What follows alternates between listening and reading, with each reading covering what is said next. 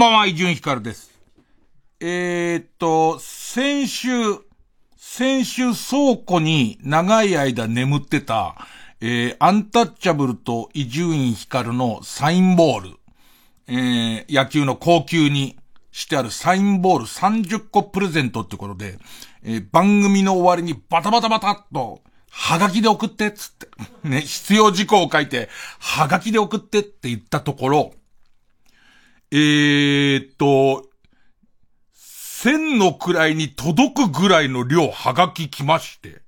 なんかね、はがきの束をすごい久しぶりに見たから、ちょっと胸熱いものがあったね。で、こう、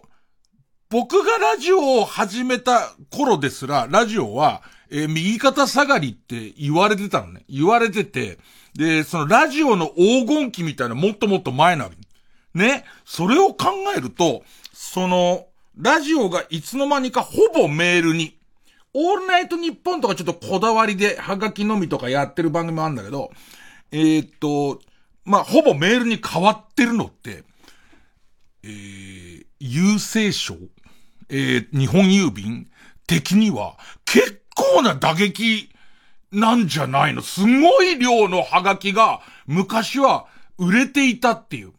なんか自分が見た一番すごかったハガキは、光源氏がその限定版の、そのラジオを聴いてる人だけにプレゼントする限定版のビデオカセットを、えー、何本だか結構な量を、えっ、ー、と、プレゼントしますよって時の26万通っていう、見渡す限りハガキっていう。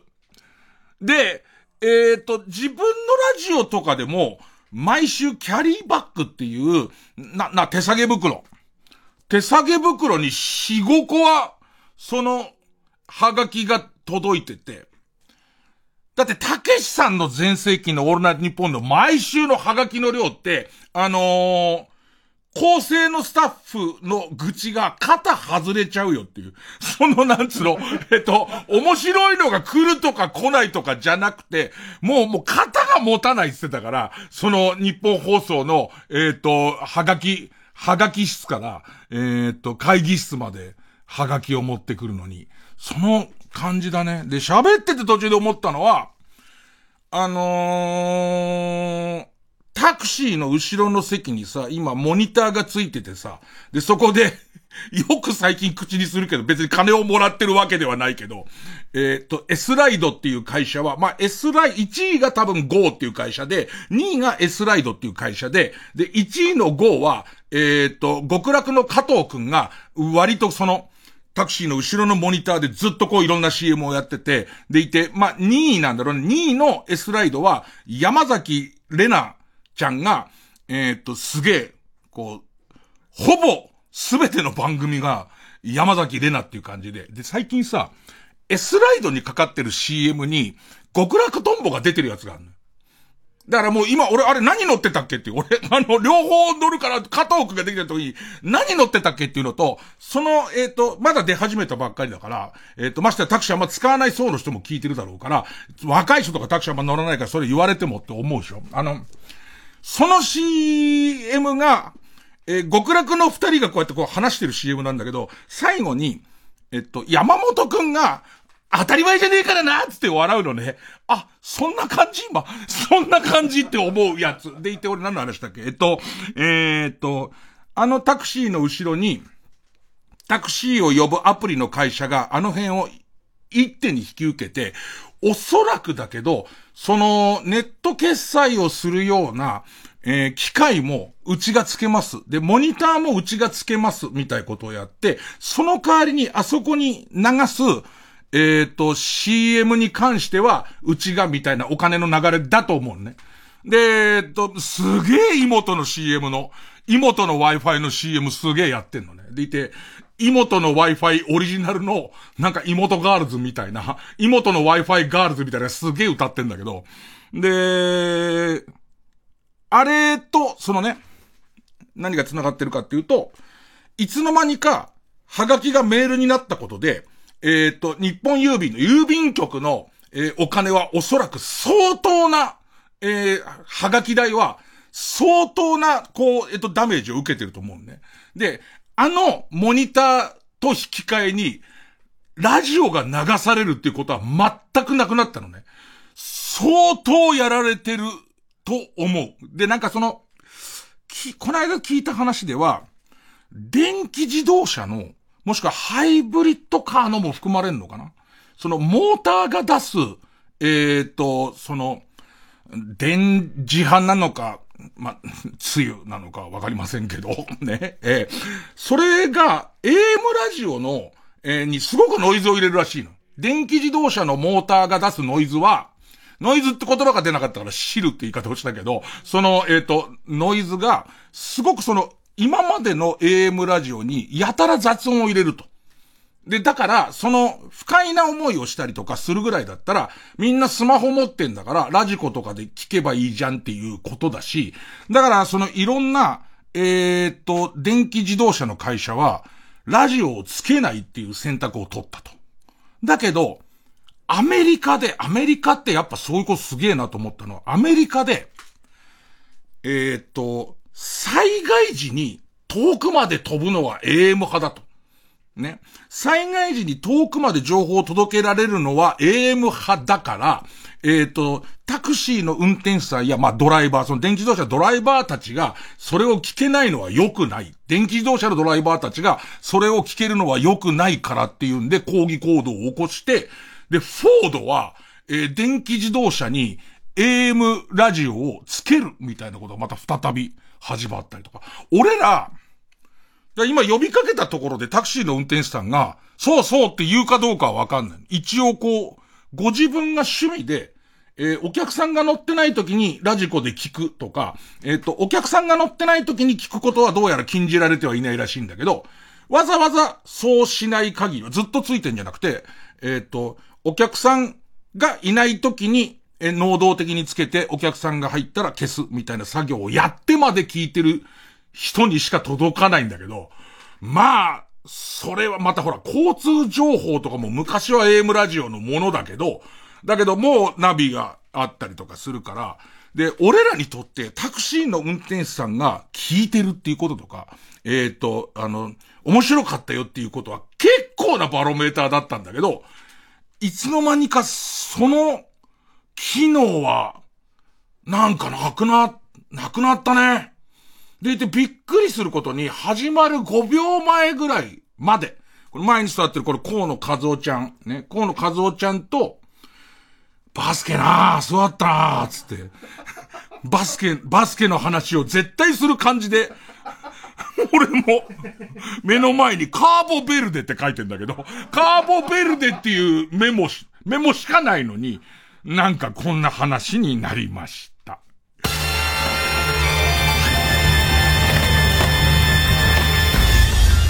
月曜チャンク伊集院光深夜のバカ力。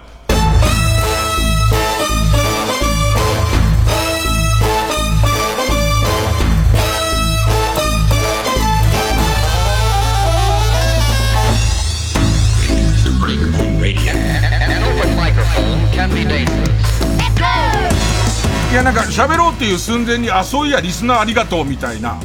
そんな横島な心が出て、ね、感謝なんかしちゃダメなんだよ、もうね、そういうこう慣れないことをね、えー、えー、やるからこういうことになるんですけど、喋りたかったのは、えっと、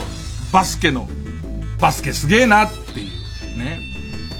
えー、仕事で、第3クォーター始まったばっかりぐらいとかやっと見れて、見始めたんだけど、もう俺が見るとねっていうね。あのー、俺がうちの長男の頭ぶん殴るとジャイアンツ打線爆発すんだよって言ってた親父いたけどね。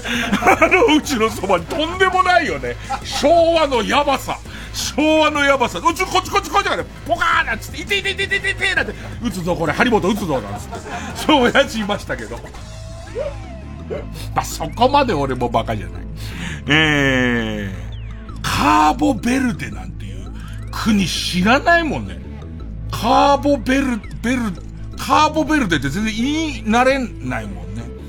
で、第3クォーターにびっくりするぐらいこう、えー、スリーポイントシュート決まってさ。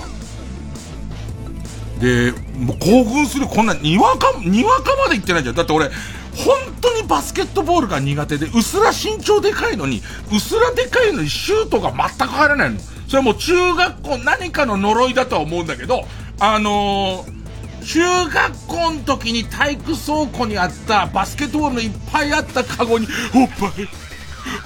おっぱいって、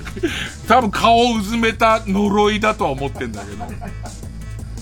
だって今も183あるからね、普通の中学校でも180ぐらい僕もうすでにありましたから、で、中学で180あったらさ、いくらその薄のろとはいえ、で、一応さ、一応野球部員だったりするわけで、球技とかも一応はできるわけじゃん。一応はできるにもかかわらず、本当に、あの、どうやっても、あの、リングに入らない病だから、みんな、あの、敵のチームを一旦俺に渡すっていう作戦を取ってたもんね。一旦、一旦あいつに通させるっていう形が一番ボールが早く戻ってくるっていうんでみんなやってたから、それぐらいバスケに対しては、こう、なんていうのえっと、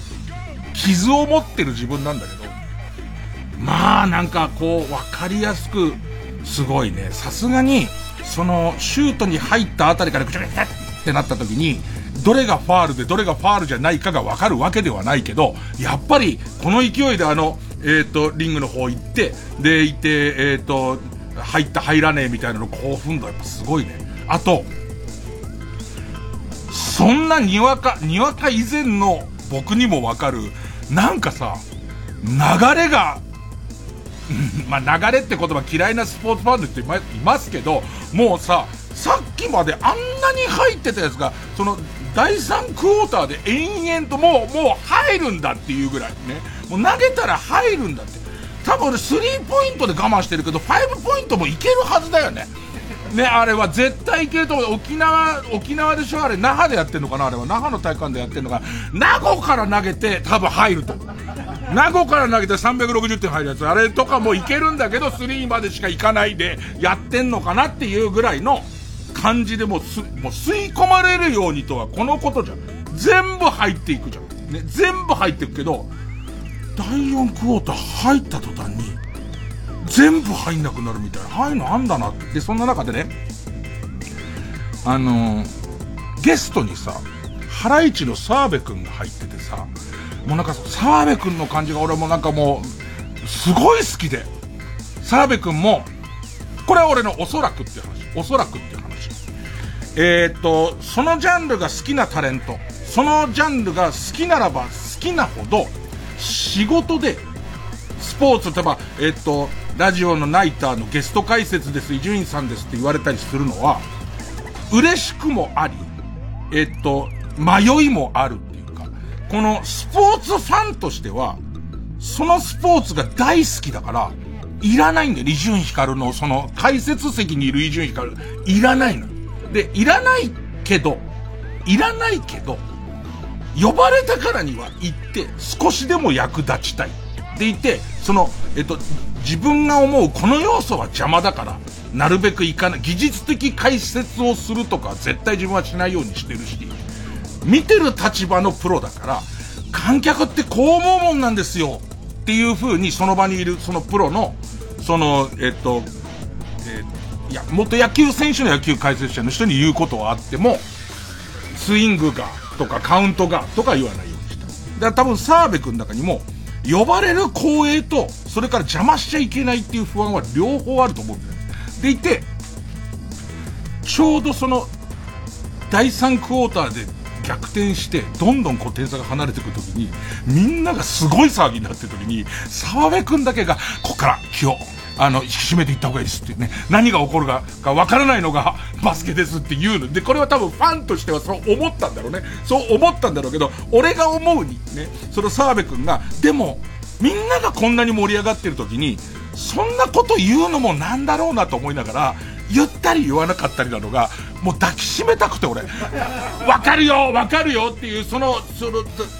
澤部君は明るいボンズだと思われてるけど、その目配りとしては、ディフェンスの目配りでいろんなこうテレビに出てるから、要はここでみんなお祭り騒ぎになってる時に、その何か起きちゃいけないっていうことはちゃ思っちゃうんだろうね。で、思っちゃうから言うじゃん。で、とにかく、で、その時も、えっと、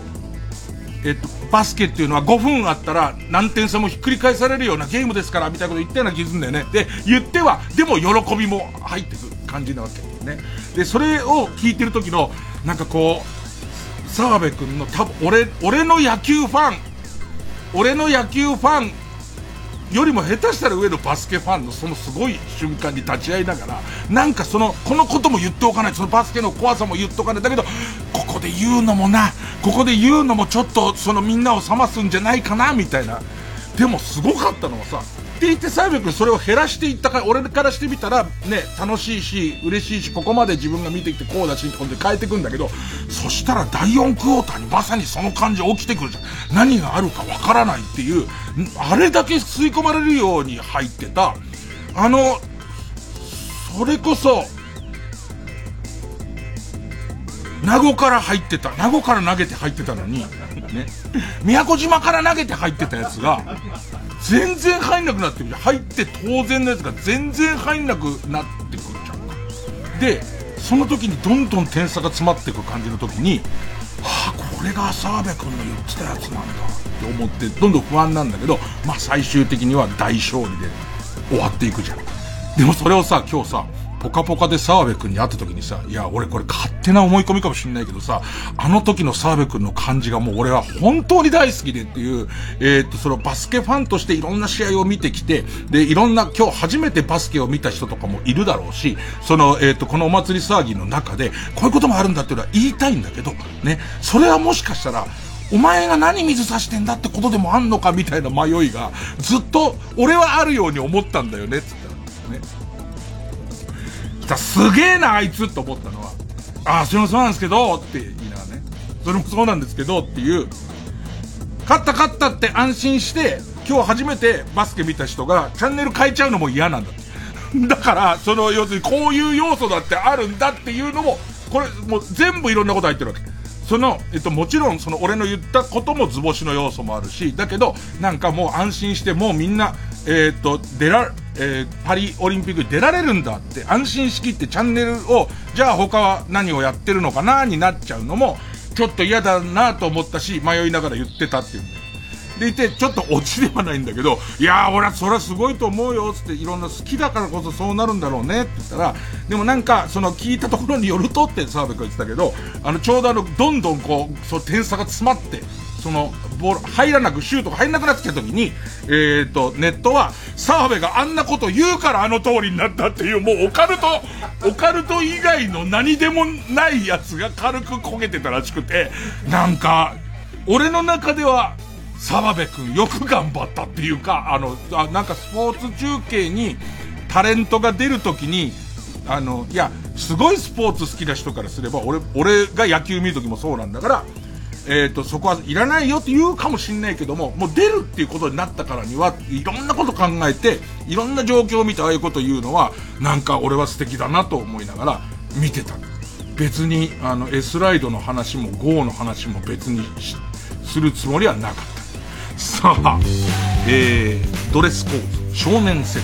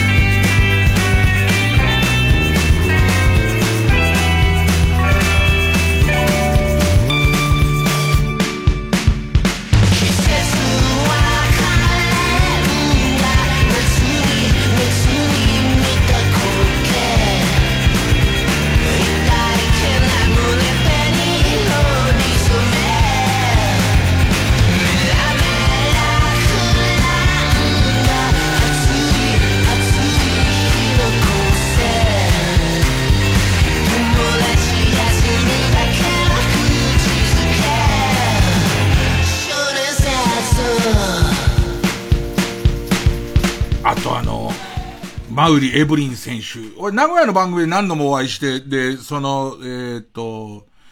えー、今度一緒にブロンコビリーに行きましょう。ぐらいの中には ブロンコビリーっていう、えっ、と、ファミレスとかステーキ屋さんがあるんだけど、えー、なんだけど、そのね、マウリ・エブリンさんの、えー、選手の解説してる試合も良くて、もうそら嬉しいよ。そら嬉しいし興奮するんだけれども、ちゃんと解説しなきゃっていうのと、あと多分フィールド上でもそうなんだろうなって思う、その、えっ、ー、と、スリーポイントが外れた時の、大丈夫大丈夫っていう、お母さんみたいな、ね、もう大丈夫だからって言いながら、ちゃんと解説をしなきゃとか、嬉しい時は嬉しいし、怖い時は怖い。なんかね、えっ、ー、と、それアナウンサーさんでも解説の人でもそうなんだけど、そのまま大騒ぎする人よりは、何ですか、河野くん。松木批判みたいな、そういう顔で見るのは良くないですよ。もうなん、そういうことを言ってるんじゃないんです。で僕はそういうこと、個人の話をしてるんじゃ、僕の好みの話をしてるんで、ちょっといいですか？いいですか？本当に。あのー頑張ってもこぼれる時に、なんか全てのことが現れるような気がするんですよ、なんか。ストレートに、これは私は解説なんだからみんなにちゃんと、今、先日をこう変えましたを言わなきゃならないんだけれども、やっぱりその中には、えっと、ハラハラする要素があったりとか、えっと、一生懸命解説しようとしたら、あまりにスピーディーに日本が点入れてくから、もう解説する時間がありませんみたいな困り方が途中出てくるようなやつが、本当にこう、凄さみたいのを、え、が伝わるところだなって思うんだよね。なんかその、この例えが合ってるかどうかはわからないけど、えー、っと、阪神大震災の時に NHK のアナウンサーは冷静に、すべて冷静にって言われてるにもかかわらず、目の前で焼け落ちる民家の前で、もう涙声になってくる。そのトーンは冷静なんだけど、その時にとてつもないことが起きているっていうのが一番伝わるっていう、いつもそれが普通にこう、思ったままのテンションで言ってる人の、それも伝わるけれども、なんかその我慢して我慢してそのこぼれてくる感じっていうのは、やっぱりなんかよりその今、そこで何が起こってるかを、えー、っと、教えてくれるなと思いました。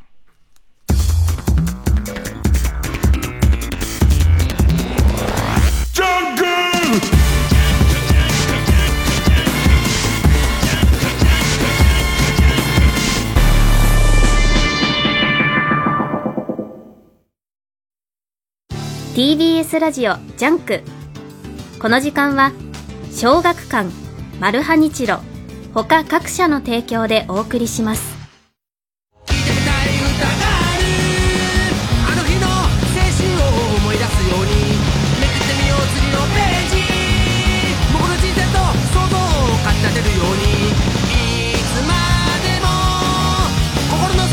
読書に自由と衝動。ラノベ読むならガガガ文庫 TBS ラジオ公演渡辺宙明メモリアルコンサート。去年12月に行われた感動のオーケストラコンサートが帰ってきた。出演は櫛田明中川翔子堀江光子魔女渡辺俊之渡辺俊之の指揮で宙明ゆかりの歌手たちが歌う馴染みの楽曲とレアな曲をお届けする豪華プログラム。渡辺宙明メモリアルコンサートは10月1日日曜日東京文化会館で開催します。詳しくは共同東京0570-550-799 0570-550-799まで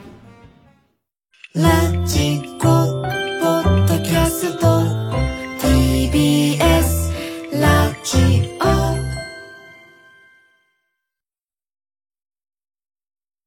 ジオちゃん深夜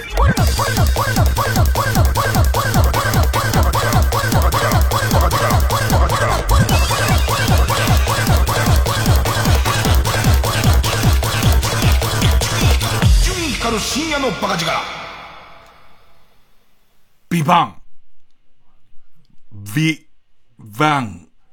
これがさ、俺、あのー、急にどうした伊集院。ビバンの美の字も今まで言ってなかったじゃねえかよっていう。いや、それがさ、えー、っと、周りが、その、ビバン面白い面白いってみんな言うの。みんな言うの。ね。で、いや、先週まで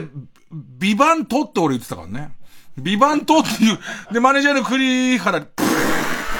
ーって、ねえ、ね、以上、ねえ。あいつ、あいつさ、サニブラウンの話をさ、ずっとさ、トム・ブラウンって言い続けててさ、自分で気づいてなくてさ、俺、それをもう指摘しないで絶対この流れは、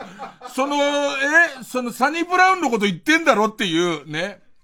だって、どう考えたって、トム・ブラウンだったら最後の最後の追い上げんとこで頭バチンって言ってるはずだもんね。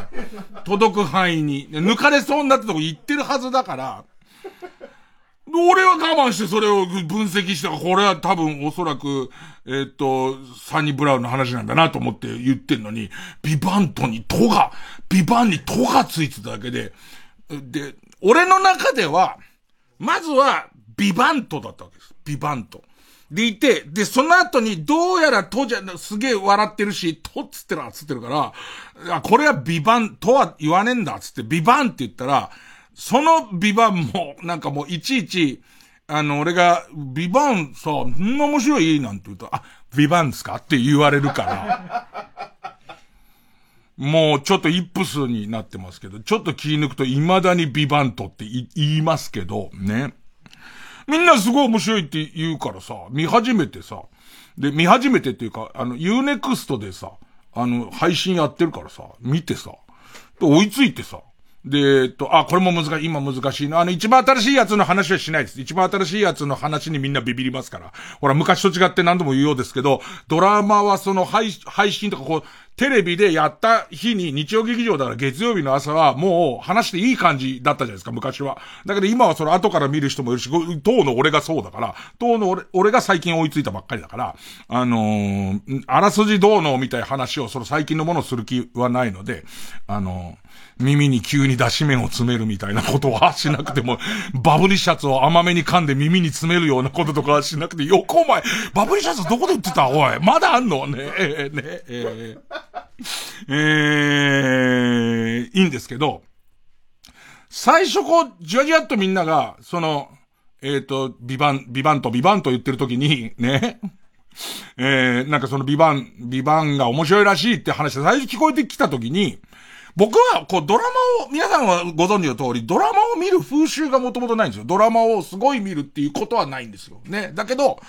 みんながすげえ面白いって言ってるものがつまらないわけはないなぐらいの感じ。だけど、ドラマをずっと見慣れてる人からすれば、あのメンバーを見ただけで、これは日曜劇場で、えー、っと、このメンバーだったら、もうその信頼があるじゃん。これ絶対面白くなるから最初から見ましょうっていう信頼があって、で、行って見ていくうちに、ほら面白いってことになるじゃん。で、その信頼が築けてないわけ。わかん、ドラマ音痴だから、だから多分、なんで？って言うかもしんないけど、なんかこう、えー、と、伊藤、日ハムの伊藤とオリックスの山本が先発ってこれは、これはもう一点勝負だなって俺は思うけど。と一緒。要するに、要は、要はその、パリーグファンとか野球ファンだったら俺はもうそれがわかりますし、現にもうその1点2点の勝負になるわけですよ。だけど、その、えっ、と、ドラマがすごい詳しい人、あ、もうこれは絶対見逃しちゃダメだってなるじゃんか。その信頼があんまないから、その、ドラマ国じゃない人が、あの、ビバンの、えっ、と、1話を見た時の感じ、見た時の感じをざっくり、ざっくり言うと、まず一番最初に、みんな面白いっつってるからちょっと見てみようかなと思ってこうやって見てみたわけ。ね、うちの神さんとかもすごいハマってるっていうから、じゃあ見てみようかなと思って。で、えっと、始めた時に、まず最初に思ったのは、えっと、すごい砂漠から始まるじゃん。絶対 CG だと思って。あ、CG、最近の CG すげえなって思って。どうやら CG じゃないって感じになってるか。で、そうすると、なんかあの、ビバンのなんとか国民、モンゴルの横のとこにある架空の国みたいなところで始まるのね。その砂漠のところから始まるの。なんか、バルカ。バルカかバギナか、どっちか。バギナね。えっ、ー、と、それで、その、えー、バギナって、とはいらねえんだよ。で、その、えっ、ー、と、えー、で、始まるの。始まるわけ。で、俺はその、わかんないからさ、その、この、この日曜劇場っていうものだから、お金がかかってて当然だし、このメンバー集めてるから、すごいこう、その、金かけて海外ロケをやったみたいなこともわからない。で、始まった時に、その、バルカ語、アメリ、英語なのかわかんないけど、そのモンゴル語なのかわかんないけど、その、えっと、英語で、その、外国語で喋って日本語で劇やんないで、外国語で喋って下に字幕出るじゃんか。もうあの時点で、あ、これもう家事やりながら見れないっていう、その、あんだけの作品だったら、おそらく、ちゃんと撮ったり、リアルタイムだったり、前に座って多分乱すんだと思うのよ。で、いろんな伏線がどこに隠れてるかわかんないから。だけど、俺はそこが全然ないから、もうこれやっちゃって、もう、こんなのやられちゃったら、うんこついたパンツ洗えねえじゃんってことになっちゃうから、ね。その、テレビの前でうんこついたパンツ洗ってたら、テレビにうんこついちゃうかもしんないから。ね。で、で、砂漠かうんこかわかんなくなっちゃうから、だから、茶、画面が茶色いから。ね、割と茶色い画面が多いから、だから、あのー、これはきついなと思って。これずっと最初の初回スペシャル90分だかなんかのスペシャルを見るのに、ずっとこの字幕のやつでやってんの字幕でやられてもっていう、まず、その、えー、っと、ドラマ好きならば乗り越えられる、えー、えー、っと、何にも思わないところに関門があるわけ。で、その後、えー、っとね、ビバン見てない人はもう俺の言うことだけ聞いてほしいんだけども、その後、えっと、えー、出てくるのが、半沢直樹と、えっと、それから、えっと、ラパルフェの、ラパルフェ、ラパル、ラパルフェンの人、ちょっとでかくなってたら久々見たらな。ラパル、ラパルフェンの鶴くん。鶴くんじゃないんだ。鶴くんが真似してる。だから、半沢直樹と森泉と、えっ、ー、と、それから、ね、えっ、ー、と、二階堂、二階堂、えっ、ー、と、ふみさん。二階堂ふみさんは急にわかるのは、えっ、と、い、一緒にあの、えー、サンドの、バスサンドに一緒に行ったから。ね。でいて、俺は再放送してほしいんだけど、もう一人一緒に行ったのが木下ゆきねなんで、あんまり再放送がされることがない。えー、いい子だったなおい。で、その三人が、そ、あの、途中で俺が、うわ、これで俺ダメだと思ったのが、三人がお互いの顔に糞尿ぬ、糞を、塗粉、塗粉、塗る糞とか、塗粉って言葉ある？その、えっ、ー、と、塗粉をしてるね、ビチビチのうんこを顔に塗粉し合ってるシーンがあったじゃん。あそこでもう俺ちょうどご飯食べてたからご飯食勝手なんだよ。こっちの勝手なんだけど。好きな、ユーネクストが好きな時間に見れるのにご飯食べながら見たら、ご飯食べながら見たら3人で塗粉ですよ。で、多分、ビバンを見てない人はそんなシーンあるわけねえだろって言ってるの、おそらくね。本当にクソを顔に塗りたぐってんのに、コントのうんこじゃないじゃん。コントのうんこじゃないからさ、多分その、えっ、ー、と、TBS のドラマ班のうんこ部の人が、もうちゃんとうんこを考えて、えっと、牛、牛糞なのかラマなのかわかんないけど、えっと、羊なのかわかんないけど、その、便所の中に隠れた三人が、お互いの警察犬から追われてて、匂いを消すために、うんこを一生懸命塗り合うっていうシーンがあって、その時に、もう、こっちご飯食べてるのに、あと、うんこついたパンツ洗いながらご飯食べてるのにってなって、でいて、結構俺の中では、あ、これは、こんなの毎週ね、日曜日の夜にご飯食べてる時にうんこ乗られたらたまんないよっつって。で、その、ね、多分おそらく、初回でこんだけうんこ塗ってんだから2回目どんどんうんこ多くなってくだろうし、最終的には最終回なんかもう最初から最後までうんこ塗るだろうって思うじゃん。ドラマあんま見てないから。だからね、これ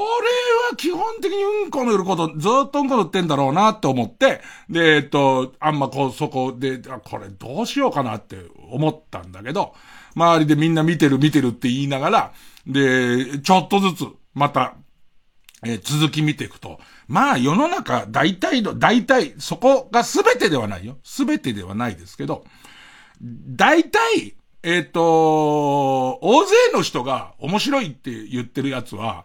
まあ、3、4は見るともう面白いね。それ俺みたいに鈍い人間でも、3、4は見ると面白いかな。えっ、ー、と、2話ぐらいの段階では、あまりに砂漠と、その、なんとか共和国の、えっ、ー、と、バルカ、バルカ、バルカ国の、えっ、ー、と、風景がすごいこう、えー、映ってるから、ああ、すごいお金かけて行った分いっぱい使うな、みたいな。ねえ、えっと、引きの砂漠とかがいっぱいあるたびに、あ、なんかやっぱり、その、いくら日曜劇場とはいえ、ね、予算を使って行ったからにはいっぱいやんだな、なんて思いながら、で、でいて、後乗り組だからて、ちょっと照れもあって、ここはこうなんじゃないのなんて思いながら、まあ見てるけど、まあまあ、あの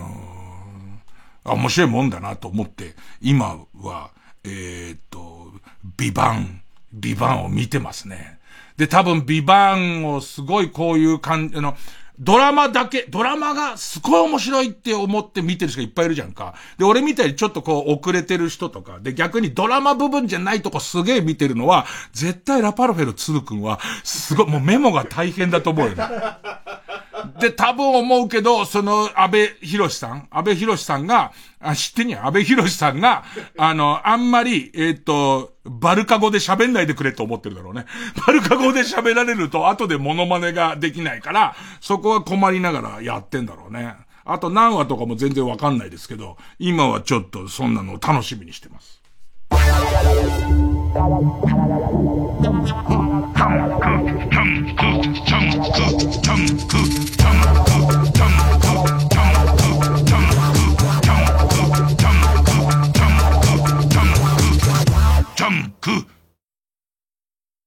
謎の女クロマグロを浜で見かけたマルハニッチーロ巷で噂のヒーローマグロとクロマグロとの関係はいかに。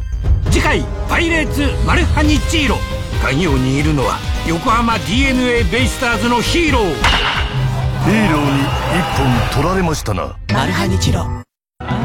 TBS ラジオ公演林部聡コンサートツアー2023朝虹は雨夕虹は晴れ。デビュー7年目今年のテーマはレインボー。一日に二度虹を見られたら想像するだけでワクワクするそんな奇跡を林部聡の歌声でこの秋皆様にお届けします。ご期待ください。11月7日火曜日は大宮ソニックシティ大ホール。26日日曜日には神奈川県民ホール大ホールにて開催します。チケット情報などの詳細は TBS ラジオホームページのイベント情報またはオフィシャルサイトをご覧ください。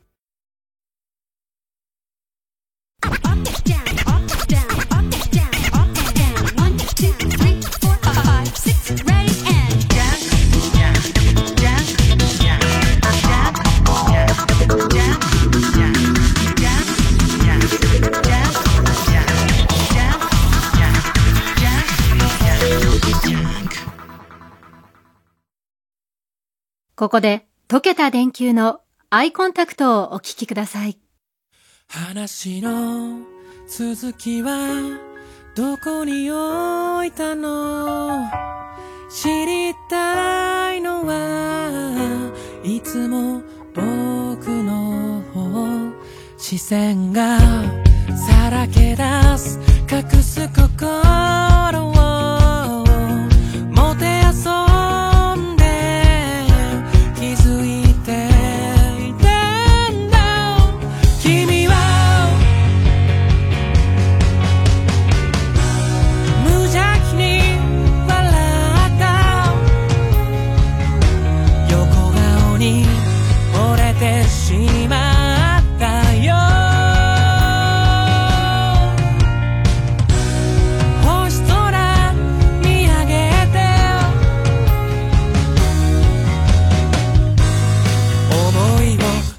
ばめるんだ。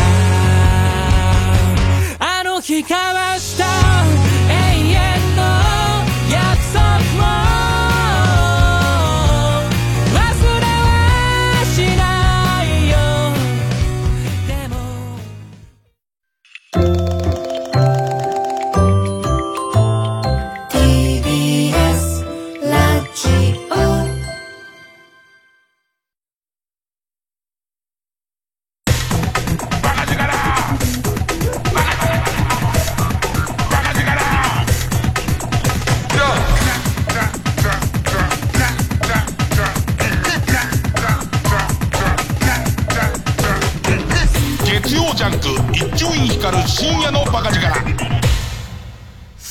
週回あたりでどんでん返しでさ、本当はビバントってことになんないかね。t が、みんななんで t を発音しなかったんだっていうことがすごいこう、すごい秘密、もう、その、もう顔どころか体中クソまみれになりながら、t、t がっていうことになったら、ちっきしょう。あの、クソマネージャーに言い返してやれるんだけど。この話さ、その、番組始まる前に、プロデューサーのえっ、と、宮崎に試しっていうか、こうちょっとしゃ、こういうことあってさ、って喋ったらさ、あいつがことのほか引きやがってさ、ちょっと喋ろうかどうしようかすげえ迷ってんだけどさ、なんつうの？えっと、まあ、えっと、河野和夫ちゃんとか初めてだからなんのこっちゃなんだけど、ね、このスタジオ内は、まあ初めてなんのこっちゃなんだけど、えー、っと、ここ3ヶ月ぐらいなんか耳にすげえ違和感があって、耳の調子がなんかこう、聞こえづらいような、圧があるような、なんとなく変な感じがずっとしてて、でいて、結構スタッフとかも、えっと、過労性のこう、その、その一時的な難聴とかなったりしたスタッフもいたりしたから、その言ってるやつこの感じかなとか思いながら、まあ、その、えっと、どっかの、この、どっかのタイミングで、治んじゃねえのみたいのでちょっと掘ってたの？掘ってたら、なんか、えっと、あ何曜日かな？えー、火曜の朝ぐらいかな？それこそこの番組終わって家帰って、火曜の朝ぐらいにガサガサガサ、ガサガサガサって音がして、で、えっと、これはちょっとやべえなと思って、耳のお医者さん行ったの。で、耳のお医者さん行って、で、えっと、まず見るの。まずその耳の穴の中見ますよ、つって見て、いやなんかガサガサ音が急にするようになりまして、で、その、実は3ヶ月前からなんとなく、なんとなくですけど聞こえづらいんじゃないかな、違和感あるんじゃないかなっていう感じはしてたんですけど、っていう。もう急にガサガサ言ってんで、って言って、じゃあちょっと見てみますね。で、こっちがもうビビってますよ。それ商売道具ですから、ね、耳も、ね。えーと、ビビ、ビビって、ね。あのお医者さん行ったら、まず中見ますね、なんつってな、なんかこう、あの、ファイバースコープみたいの入った耳、耳クソ取り、取り機みたいなあんじゃんか。あれで、えっ、ー、と、こ耳の中見たら、すんごいでっかい耳クソが鼓膜の上に乗ってると。ね。でいて、それ取りますね、なんつって。で、それをなんかこう、チュチュって、ね、チュチュって取ったら、全然ガサガサ言わなくなって。でっかい耳くそが鼓膜の上乗ってるっつって、あ、とり、とりあえず良かったなって思うんだけど、でもこの3ヶ月ぐらい前からちょっと違和感があるっていう話も、せっかく、もう真っ赤っかだよ、こっち側からしたら。耳くそ、耳くそで泣きそうな顔しいっちゃったからさ。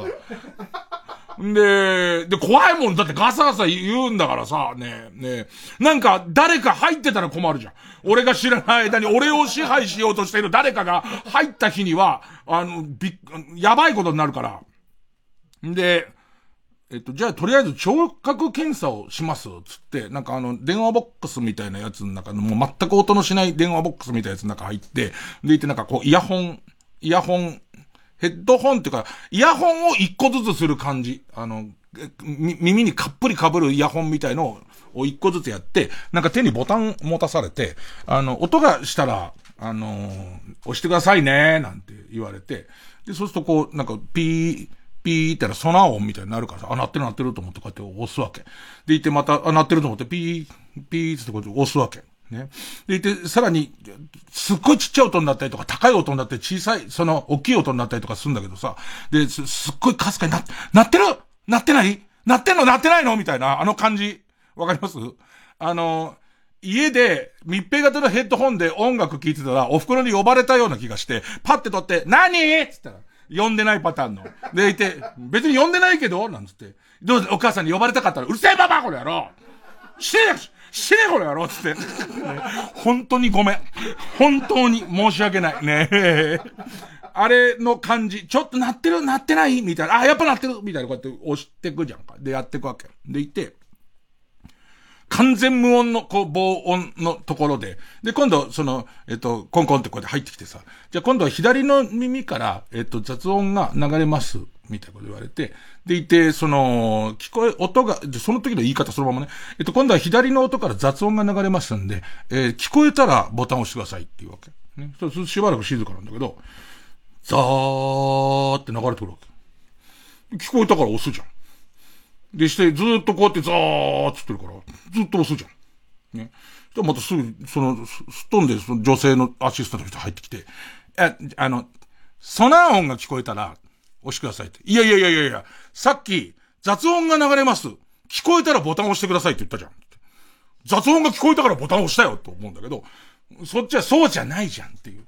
感じが、そうじゃないじゃん。雑音の向こうでソナー音鳴るから、ソナー音鳴った時じゃんって。俺の方が言葉合ってるよね、絶対ね。俺の方が絶対合ってるよね。で、えっと、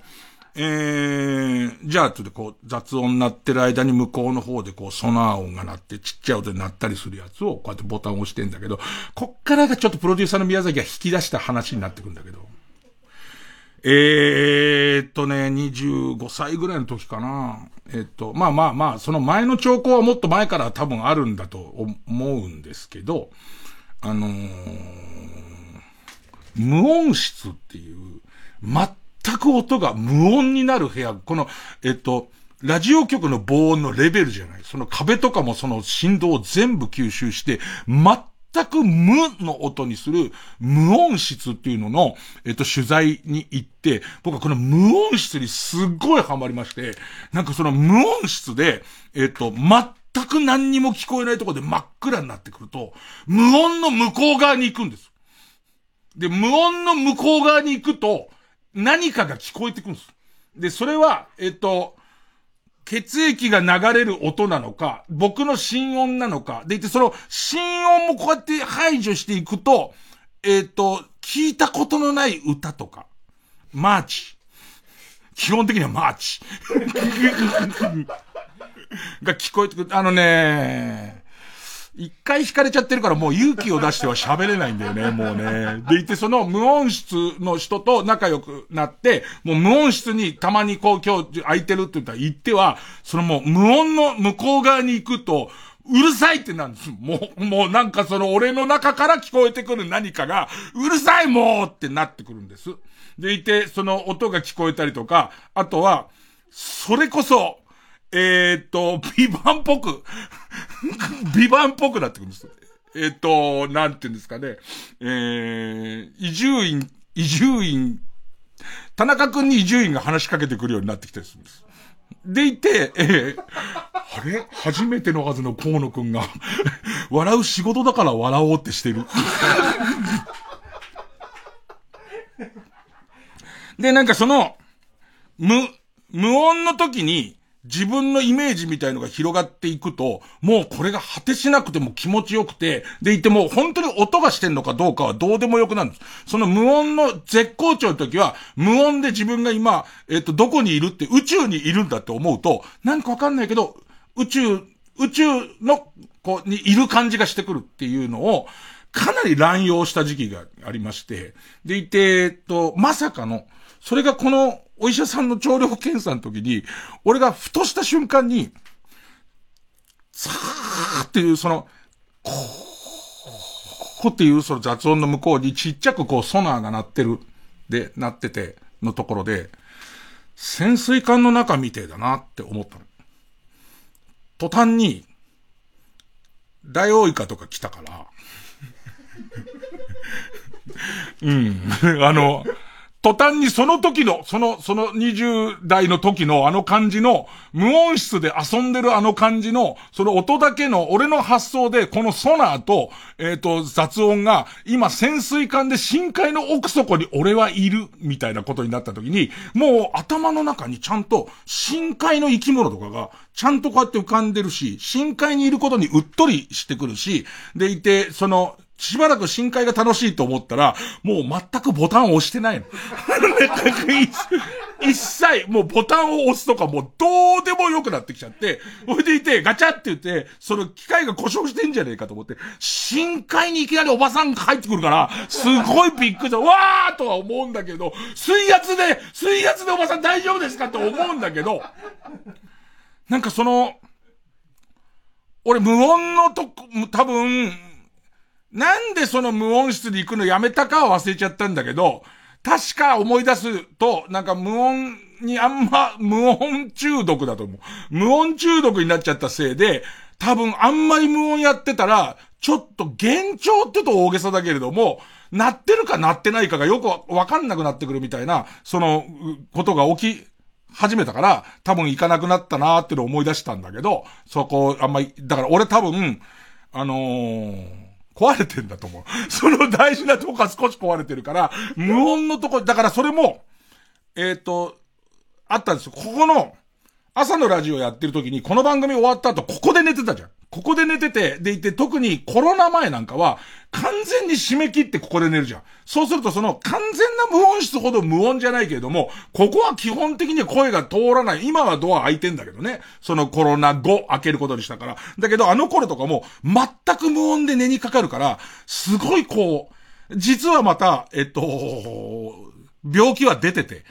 何度もあそこで俺は俺と会話したりしてるから、その寝る前とかに、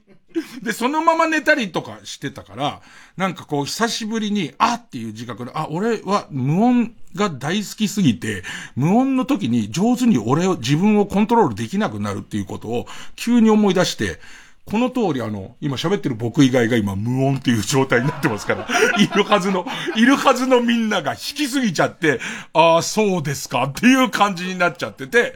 だから、もう、早くも、もう聴力検査の結果、最終的な結論は、ああ、廊下ですね、なんつって。その、この周波数が少しずつ聞こえなくなってくるのは、廊下ですね、つって。で、言って、あのー、耳を、特にこう、右耳を酷使する仕事したりしてますか？なんつって、もう、ま、ばっちり、右耳にイヤホン入ったまま喋るから、大きい声も出すから、それは当然刺激もあるわけで、その別に、その、ここから補聴器をつけましょうとか、そこまで悪くなってないけど、あとほらさ、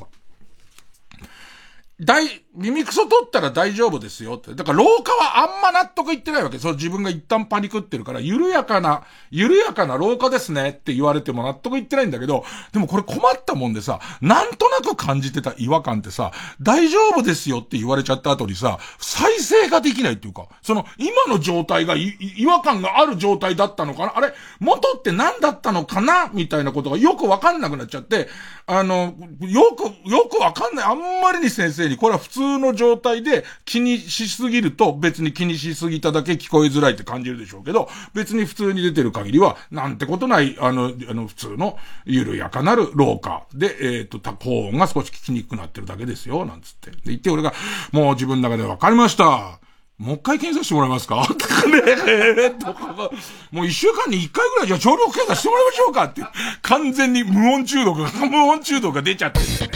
あれ買えねえのかなあれ？あの部屋。あの部屋買えねえのかな無音の部屋。一流ミュージカル深夜のバカ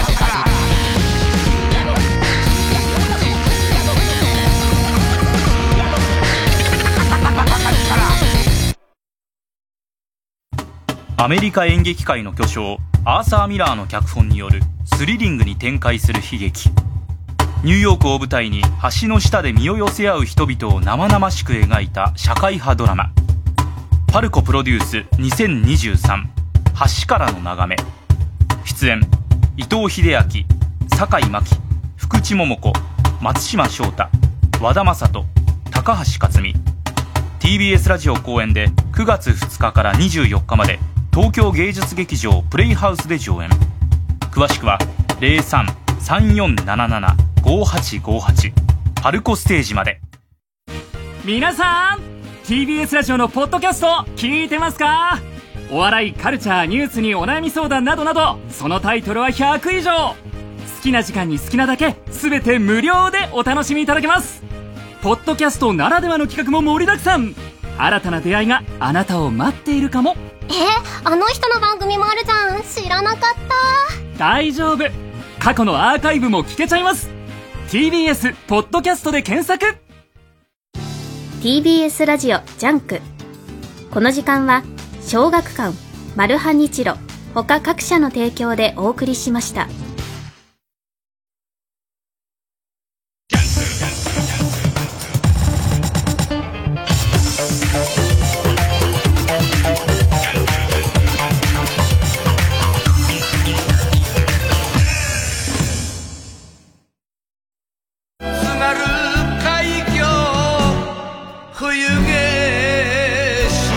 吉幾三カバーアルバム「あの頃の青春を歌う。女歌編」9月6日発売。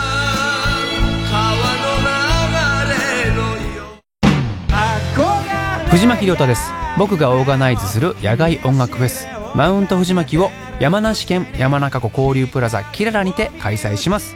富士山を望む山中湖畔の会場で皆さんと音楽で一つになれる瞬間が今から楽しみです。ぜひ会場でお会いしましょう。TBS ラジオ公演マウント藤巻20230月7日と8日に開催。チケットなど詳しくは TBS ラジオホームページのイベント情報。またはサンライズプロモーション東京。0570-003337 0570-003337まで。インディ・ジョーンズやスター・ウォーズなどの作曲家ジョン・ウィリアムズが常任指揮者として在籍していたボストンポップス20年ぶりに来日。スター・ウォーズ全シリーズの名曲や日本初公開ジョン・ウィリアムズの解説映像など豪華なプログラム。ゲストに隅野隼人服部萌音登場 TBS ラジオ公演ボストンポップスオンザツアー2023ジョン・ウィリアムズトリビュート日本公演。10月6日から8日東京国際フォーラムホール A で開催。詳しくは TBS ラジオホームページのイベント情報またはボストンポップス2023で検索。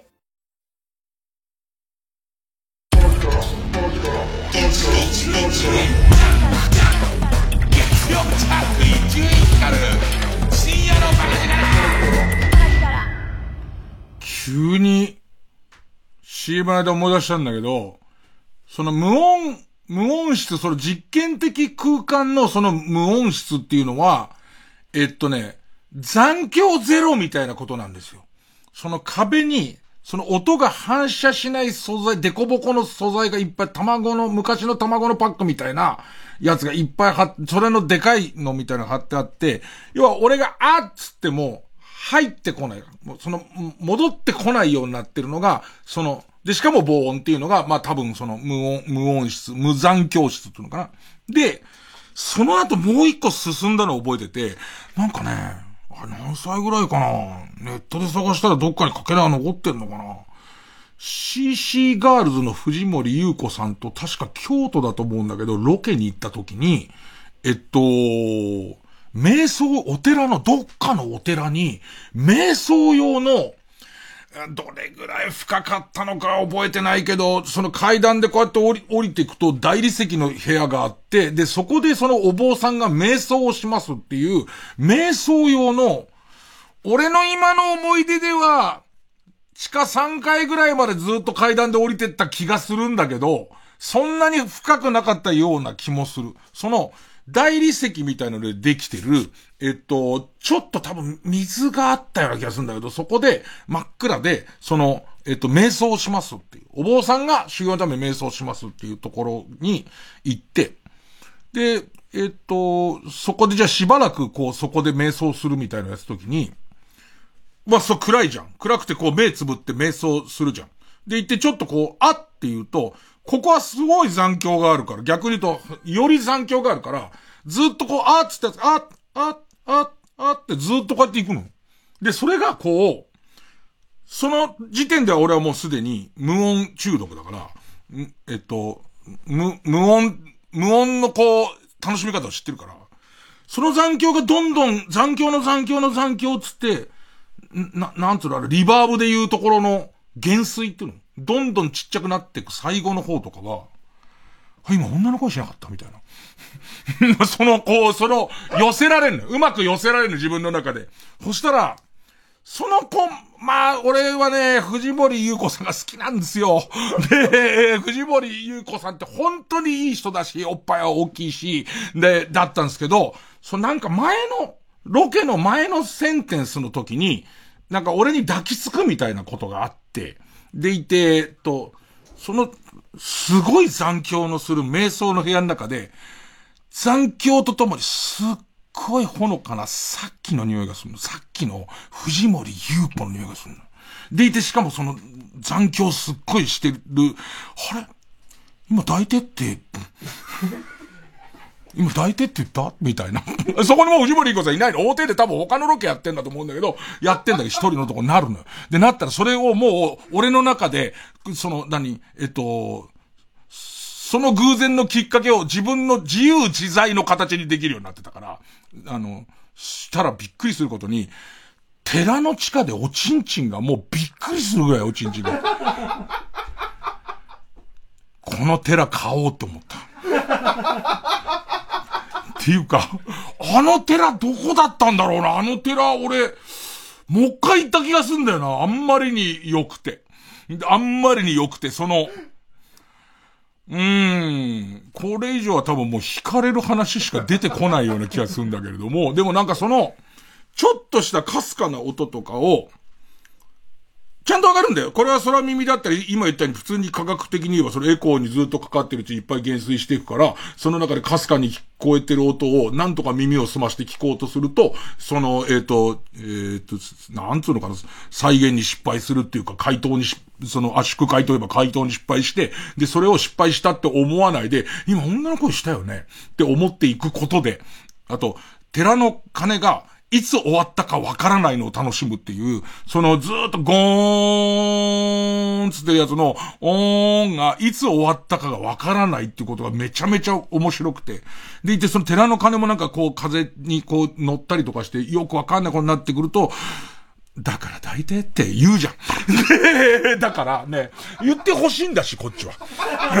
こっち側からすればもうね、願ったり叶ったりなんだから、ね、えー、っと、そうだ。これは一回曲をかけることで、曲をかけていこう。えー、トタでカメラロール。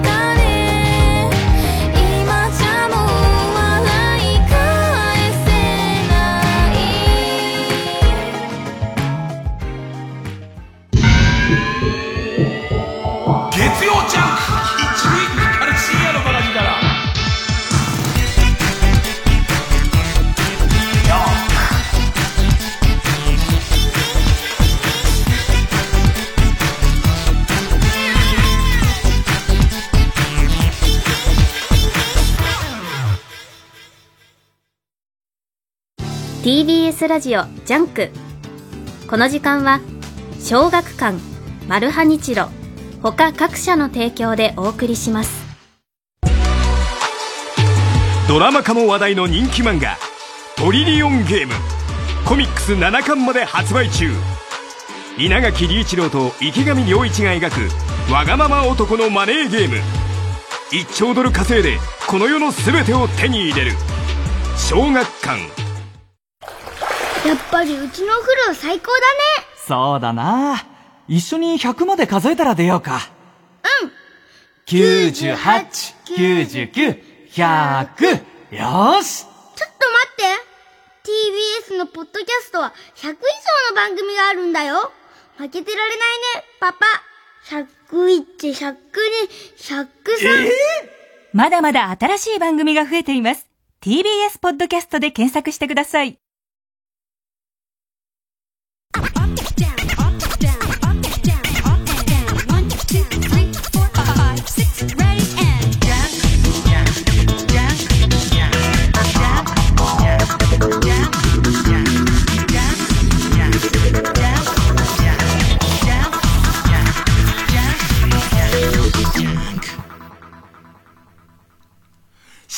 勝ち抜きカルタ合戦会。あいつの頭はゆえおさあ、番組オリジナルのカルタを作ろうという新勝ち抜きカルタ合戦会のコーナーです。えー、このコーナーでは毎回2つのテーマのカルタが戦って、生放送で番組を聞いている皆さんからのメール投票で勝敗を決めるシステムになっています。えー、対戦するのは前の週を勝ち抜いてきたカルタと、1週休んじゃったんで前の前の週、えー、勝ち抜いてきた、えー、カルタと、えー、現在たくさんのテーマを同時に募集している予選ブロックの中で一番盛り上がっているチャレンジャーのカルタです。えー、勝つごとに、あ行、家行、作業と進んでいって負けると予選ブロックに戻ります。えー、和行まで勝ち抜けばカルタは完成でゴールインです。同じ文字で3連敗するとテーマは消滅になります。で、今週特別ルールで、えー、今週採用された方には、バカ力カードに加えて、お尻コインを、旧ノベルティのね、えー、お尻コインも差し上げます。いやー、藤森優子さん、藤森ゆ子さんがたまにあのクイズノーベル賞とか出てくるんですよ。もう僕と年変わんないですから。僕と多分同い年ぐらいですから出てくるんですよ。今日のこと思い出しちゃったら、もうノーベル賞危険です。俺にとってノーベル賞相当ね。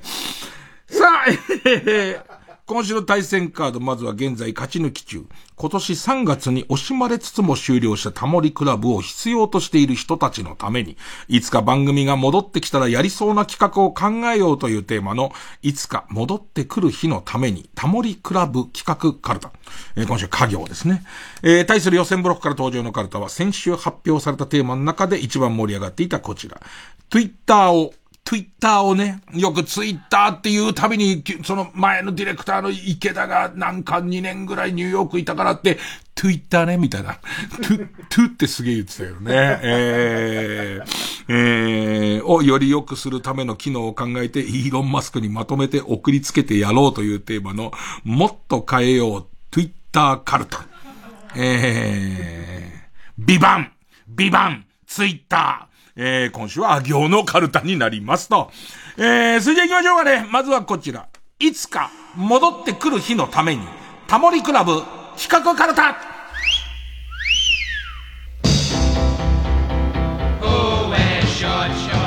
この音楽聴くだけでちょっとロスになるもんね。えー、ペンネーム BJ サトル。もう、その、制作会社のハウフルズが、飛びつきそうな企画あるんですよ。家業か。勝手に AI がセンシティブな画像と判定する貝の写真を撮ろう。ありそうだよね。ありそうだな。加納天明さんとさ、アラーキーさんゲストでさ、絶対やってほしいよね。勝手に AI がセンシティブな画像って言っちゃってるけど、これは回ですからねっていう、えっと、それってオンエアできんのかな？それどれくらいオンエア、まあ、でもチャレンジングな企画だよね。これはなこの企画を、水曜日のダウンタウンのみんなの説の中でぐらいかな。できるかなぐらい。だけど、やっぱタモさんと、俺の思うそのアラーキーさんと、その、加納天明さんだとか、そういう感じじゃないんだよね、きっとね。そういう感じ、なんかこう、いい感じの温度でやんだろうな ペンネームのびちじみか。同じく貝です。貝出しの世界。一番うまい出汁が出る貝はなんだっていう。混ぜたりね。で、タモさんが途中でその、本来は出汁だけなのに、捨てる身の方を使って美味しいもん作るんだろうね。それすごい美味しいもん作るんだろうね。出汁だけですってなんて言いながらね。えー、で、意外になんかこう、その回がっていうのがすごいうまかったりするんだろうね。ペンネーム虹色ろうそくか。階段に一成分加えて全部 Y 段に使用選手権。ゲスト兼審査委員長は稲川淳二。あー、いいかもしんないですね。まあ、多分ここに僕は呼ばれないでしょうけど呼んでほしいのは、ロリータ族っていう女芸人、もう一時の母ですよ。一時の母ですよ、ロリータ族っていう芸人が昔、怖い話してくれっていうね、バラエティ番組で怖い話してくれって言ったら、あの、クリトリスにピアスを開けて、ピアスをこうやってつけてたらしいんだけど、後ろから激しく疲れた時に、気持ちいいなー気持ちいいなーって思ってたらしいんだけど、一番気持ちいいなーと思ってる時に、カランと音がして、なんだろうなーと思ってみたら、クリトリスにつけたピアスが、ちぎれてたっていう、この手のやつですよね。この手のやつなんですよ。ねえ。ペンネームスズムシ食べた。か。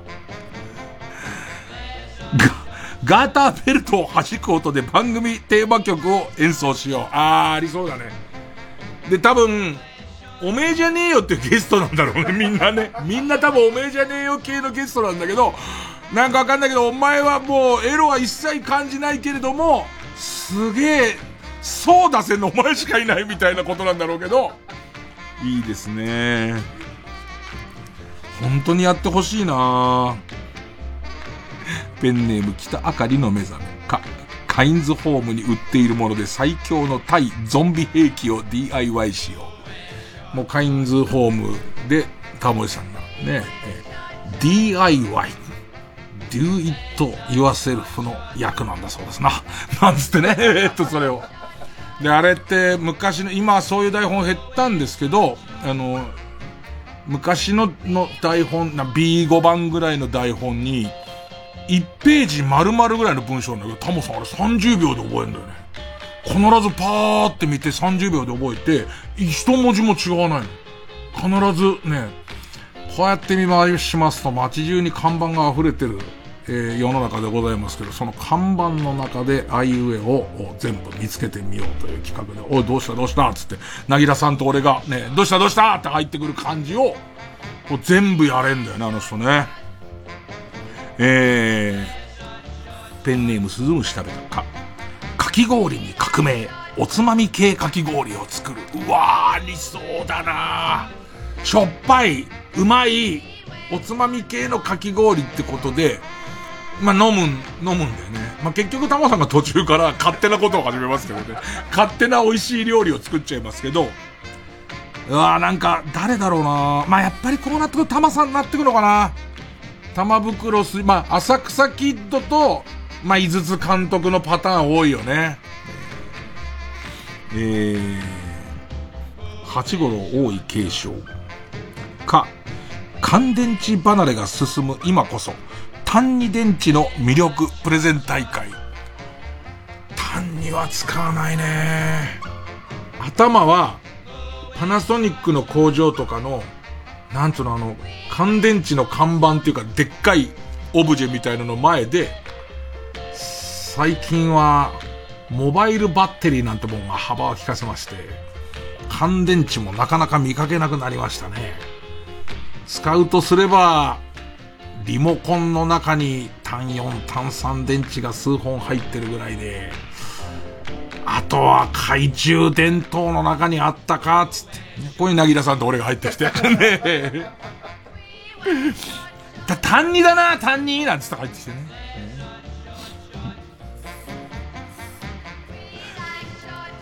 ペンネームソフィーと双子の姉妹。陥没乳首を文房具を使って隆起させよう。そんな回はないです。そんな回はないですね。えー、えー、イエロー軍曹か。各有名中華店の店主で決める八宝菜の八宝を改めて決めよう。ああ、昔に比べると野菜も増えてるから、中華食材ですらも多分、発泡に昔白菜入れてたけど、チンゲン菜が後で入ってきてるじゃんか。あとはその、八宝菜にエリンギ入れなくていいのみたいなやっていくと、これは抜くとか、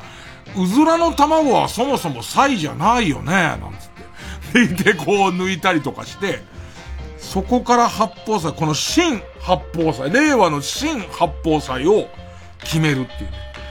もしくは、五宝菜にするときに三つどれ抜くかっていうね。もう五宝菜って言いたいだけですけどね。五宝にするのに三つ抜くのはっていう。えー、ペンネームヴィーナスの交差点。か、感動の嘘話王決定戦。絶対俺呼ばれるよ。絶対俺呼ばれると思うよ。呼んでくれなきゃ気持ちよくって。ペンネーム、ささらぎまも、か、髪切ったに続くタモリのモノマネワードを探せ。ジョニー志村、コージー富田出演。コージーさんとタモさんはかたくなに多分一緒に、まあ、タモさんはあんまこの人嫌だとは言わなそうなんだけど、な、なんの周りがやっぱりしなかったのかね。ええ髪切ったを発見したのはコージーさんのすごいとこだけど、やっぱりジョニー志村さんの生姜焼きはね、焼いたらダメっていう、あの感じとかもすごいよね。どうにもならんよか。かばいばあちゃんが言ったことにしよう。島田洋七新作会議だ。ばあちゃんがよ、ば、ばあちゃんがな、スマホ持ってな、スマホ。うーん。絶対やるよな、これ。ペンネーム紫の猫、き。綺麗な錦糸卵を作って、三輪明宏のキャラ弁を完成させる。くだらないよね。すっごいくだらないよね。三輪明宏さんの髪の毛だけないキャラ弁が最初もできてんだよ。最初できてるところからみんなで、タモさん本気でやって綺麗なの作るけど、あんま料理下手なやつがうまくできなかったり、焦げちゃったりとかして、バッサバサになったりしてんだよね。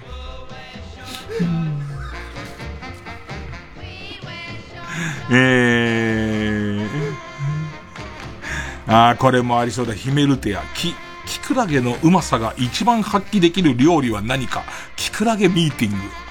ぜ、キクラゲもなんかタモさんの特製ソースで食いてえな。特製ソース、タモさんの家の秘伝のソースで食いたいね。うん。えー、ハトコは授乳中。キ、木村カエラと牧野捨ててこ、何が違って何が一緒会議なって。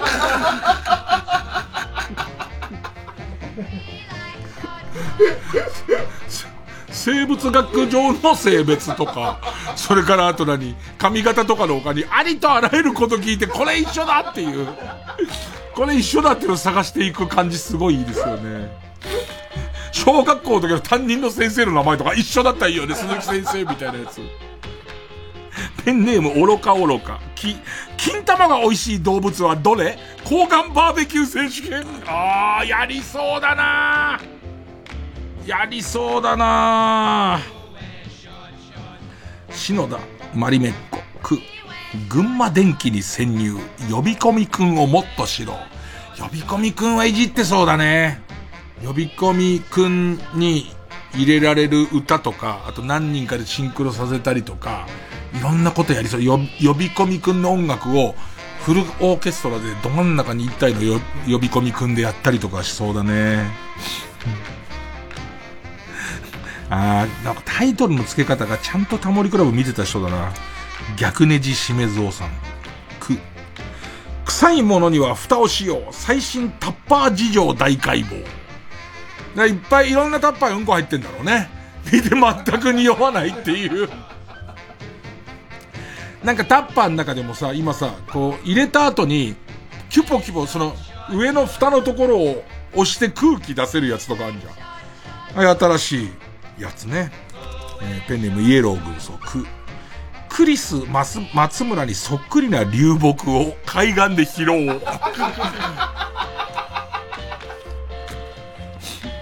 ーん。あったあった。うん。あ、これもどう？ペンネーム、ペンギンシェフ。く、クイズの正解、不正解音の新バージョンを考えよう。今のクイズってどうだ？昔、霊感山間第6巻は、わ、わ、わ、わ、わ、わ、わ、わ、わ、わ、わ、だったし、結構そういう意味で言うとクイクイズの不正解、今、Q 様普通にブーだよね。ピンポンブーだよね。ピンポンブーででででんてんててででてんてんててんみたいのもあったし、クイズの正解、正解を分かりやすく、あ、これは不正解なんだって分かりながら、短くて、アタックがこうつけやすかったりとか、そうやって考えていくと、結構こうタモさんのその、えっと、音楽関係の人たちいっぱい来て、ヒャダインゲストに来そうじゃない？なんかわかんない。ヒャダインこういうの上手。ヒャダインさんすごい上手な気がする。えー、セミが鳴いとる。け、玄関のセンサーライトに気づかれないようにお家に入ろう。あー、これもありそうだな泥棒役、泥棒役とかで、ねわあ、牧田スポーツくんに泥棒役がいいななんか。なんかいい感じの泥棒顔の、ね、泥棒顔の人にやってほしいな大盛りカレー、ペンネーム大盛りカレー、け、結構美味し、結構うまいし死にはしない。食べてみよう、ちょい毒キノコ。お腹は痛くなるけどね。お腹は痛く、俺呼ばれそうだなもう、その、ちょい毒だから、ちょい毒だから、ね。俺が、ふがし工場に行くっていうのあったな。ふがしの CM を考えよう、つって。えー、っと、あの、FM のラジオずっと山崎、山崎、な、な、なん、こう、こう、それこそスクールオブロックみたいなやってた山崎くんって違ったっけ？俺違う番組と混同してるかもしれないわ。俳優の。彼が、えー、っと、その、ふがしの CM をっていう、うん、味がないっていう、なんかよくわかんないけど、それすげえ覚えてて、味がないっていうフレーズ。ああ、絶対あるわ。神田純喜。コ、コストコで飲もう。ゲスト、なぎら純一、玉袋筋太郎。ああ、いいね。納言みゆき。納言みゆきちゃんは最後の方は出てたのかなこの手のやつ。あんまり俺最後の方はあんま見てないんだよね。え、ペンネームポコヤ火山。こ、こする寸前。注射が難しい家に住む人の注射テクニックを見よう。あー、タモさん好きそう。あのー、接岸、えー、離島の波の荒い日に、離島の、に来る客船が上手に接岸するだけのビデオを見るかい、あんなに興奮してるタモリさん見たことないもん。すげえ喜んでて。うん。えー、これも使ってんだろうな、口癖はソイソース。こ、このイラストは何のレコード ?AI にあの名盤のレコードジャケットを書かせてみよう。あ、だから、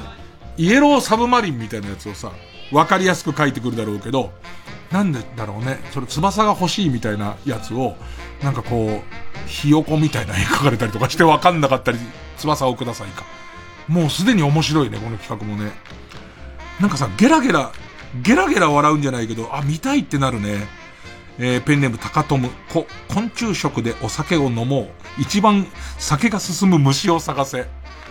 絶対井上桜いるよね。もうこれに井上桜いないようだったらもうやめた方がいいよ、昆虫食。うん。ペンネーム北あかりの目覚め。こ、コインランドリーで氏神一番の衣装を洗いたいだった。これもいいな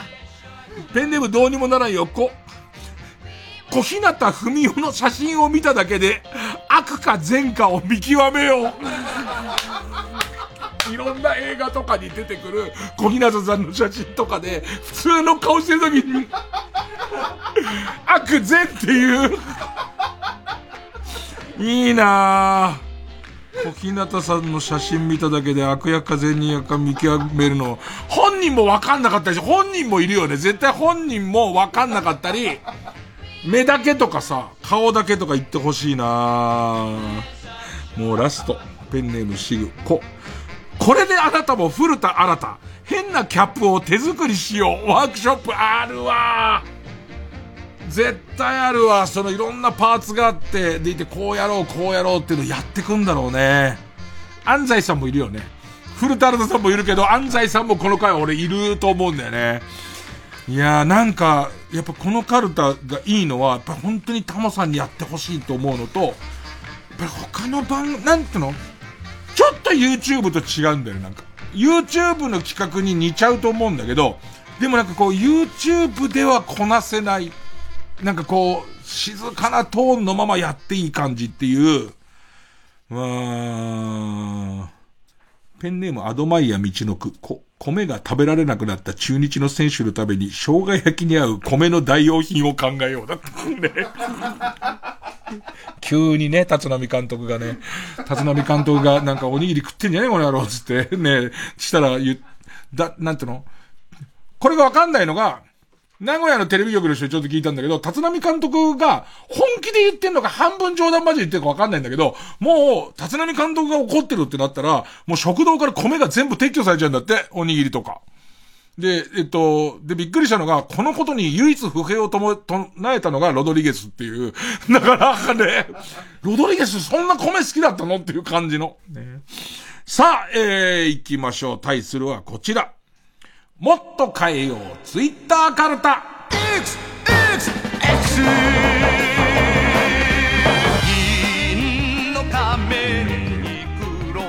まあ新しい機能いっぱいついてますけどね。なんかね、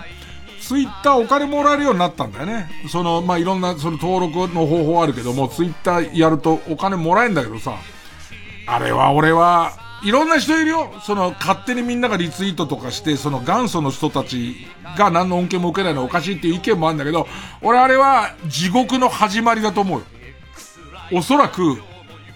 無責任に派手な流言飛語を流してる奴が金をもらえるようになるから。どっちなのかな金をもらうってことは口座を抑えられてるっていうことだから、そうすると逆にその責任問題になった時に引っこ抜けんのかなわかんないけど、俺は、多分、その、えっと、派手な、まあ、悪口はまだしも、なんかそういうこう、えっと、これはみんな構わざるを得ないみたいな言葉、あの、とて、う審議のほどは定かじゃないやつとかが、はびこるような気がしてるけどね。えー、えー、ペンネーム、枯れゆく花の姫。あ、アイドルに送ったセクハラ DM が、そいつの勤務先と親のアカウントに自動転送されるシステム。ああ。まあ、そう、それぐらいあればね、それぐらいあれば変なこと言わなくなるかもしれないですからね。えー、ペンネームボブサップ。あ、アドの正体は俺、みたいな100万人いたら100万人思いつくクソみてえな冗談をツイートするアカウントをまとめてバン。ペンネームゴールデンアボカド。あ、アップロードされたおっぱい画像が AI によって生成されたものか、実在のおっぱいかを自動的に判定してくれるって。でもなんか、その手の AI がいろんなことを弾くシステムはいっぱい出てきそうですよね。えー、ペンネーム自称宇宙人。あ、アナルの画像をアップロードすると健康状態を判定してくれる。っていう悪質な嘘ツイートね。で、合ってると思ってみんなイーロンマスクのところに、イーロンマスクにどんどんアナル送っちゃってって。このアナル X に見えるな、なんつって。で、えー、ペンネームソフィーと双子の姉妹。あ、アンジャッシュ小島のツイッターに、未だに名前間違いボケを面白そうに書き込んでいる人は、さすがに見ているこっちも悲しいので、入力するや否や全部自動的に正しく小島に書き換えられる。ね、えー、おい大島って書いてるやつも、もうすでにすぐに、小島くんに届く前にこじ、おい小島になっちゃってるからね。ペンネームソフィーと双子の姉妹。あ、悪質なアカウントが増えないように、アカウントがバンなどの制裁を受けると、そのフロアも連帯責任、そのフォロワーも連帯責任となる。結構真面目なね。えー、だから、うかつに変なやつを、えっ、ー、と、フォローできないっていうね。でも、フォローって言葉からしたら、それは連帯責任かもしれないね。だってフォローしてんだから。そいつを押し上げてんだからね。えー、ペンネーム、私は再生紙でできています。あ、アカウントを乗っ取られたことにして誤爆をごまかそうとしている芸能人のアカウントに対しては公式がしっかりと否定する。いや、全くないですっていう。全く、その、取られた形跡はないですっていう、ね。ペンネームどうにもならんよ。あ、アーナルパクパクどっこいしょ。アーナルパクパクどっこいしょ。とツイートした1分後に、ごめんなさい、アカウント乗っ取られました。と報告する系のアイドルが後を絶たないので、ごめんごめん、例がおかしいよね。あーから始めようとするがあまり、例がおかしいんだよね。ツイートボタンを押した瞬間、スマホのインカメが発動して、誰がツイートしたかわかるようにする。あらなるパクパクどっこい賞で、炎上した人を一回も見たことないからね。よくじゃねえっつうの。うん。これどうソフィーと双子の姉妹さんは、今採用されてるやつが、いや、意外に、ちょっと使えるっていうか、あ、明らかな嘘情報が、X 社によるなりすましで、定期的にツイートされ、それにいいねを押したアカウントはバンされるため、ユーザーの情報確認が慎重になる。変なのに、なんかよくあるその地震の時ライオン逃げ出したみたいなやつをもう X 社が出し、X 社が、えっ、ー、と、出して、それをうかつにつ、その、フォローしたりとかリツイートしたやつは、バンされるっていうね。ただ、その流言飛語って誰にも止められないから、それを信じちゃうやつが溢れちゃったりするけどね。えー、えー、ペンネームかわやかじ、い、意味深な投稿をしてネガティブなイメージを煽った挙句、結局大したことない告知の前振りだった場合は懲役だって急に、急にバンとかじゃなくて、懲役なの？どうぞ急に、急に方向変わってくるんだよ。ペンネーム北あかりの目覚め。イーロンマスクのアカウントをフォローと、フォローすると、後日イーロン茶が送られてきます、急に、急にイーロン茶がって。えー、母さんと白熊さんが、い、言い争いをしているユーザーたちは自動的にブレイキングダウンの出場選手として登録される。こっちがやっぱ好きだな、ヒヤリハット、い。今時、いいねが一種類なのは使い勝手が悪いので、これからは、いい論、悪い論、普通論。だ凝ったネタが続くとこういうの欲しがっちゃうんだよね。ちゃんとしてんの、いい論だって。良い論、悪い論。えー、ペンネーム終電まんじ、い。一生懸命という言葉に対して正しくは一生懸命ですよと言ってくるやつと逆に一生懸命という言葉も実在するので間違いではないです。人の間違いを馬鹿にする前に自分の知識のなさを恥じてくださいと無駄にことを荒立てるやつも どっちもバン。えー、これどうですか？ソフィーと双子の姉妹は結構冴えてるんです。いい色に送った方がいいんですよ。い、イチャモンや誹謗中傷などネガティブな投稿をすればするほど自動的にマッチングされた同じタイプの人の投稿しか見えなくなる。AI で、あ、こいつこういうやつだなっていうやつだけを、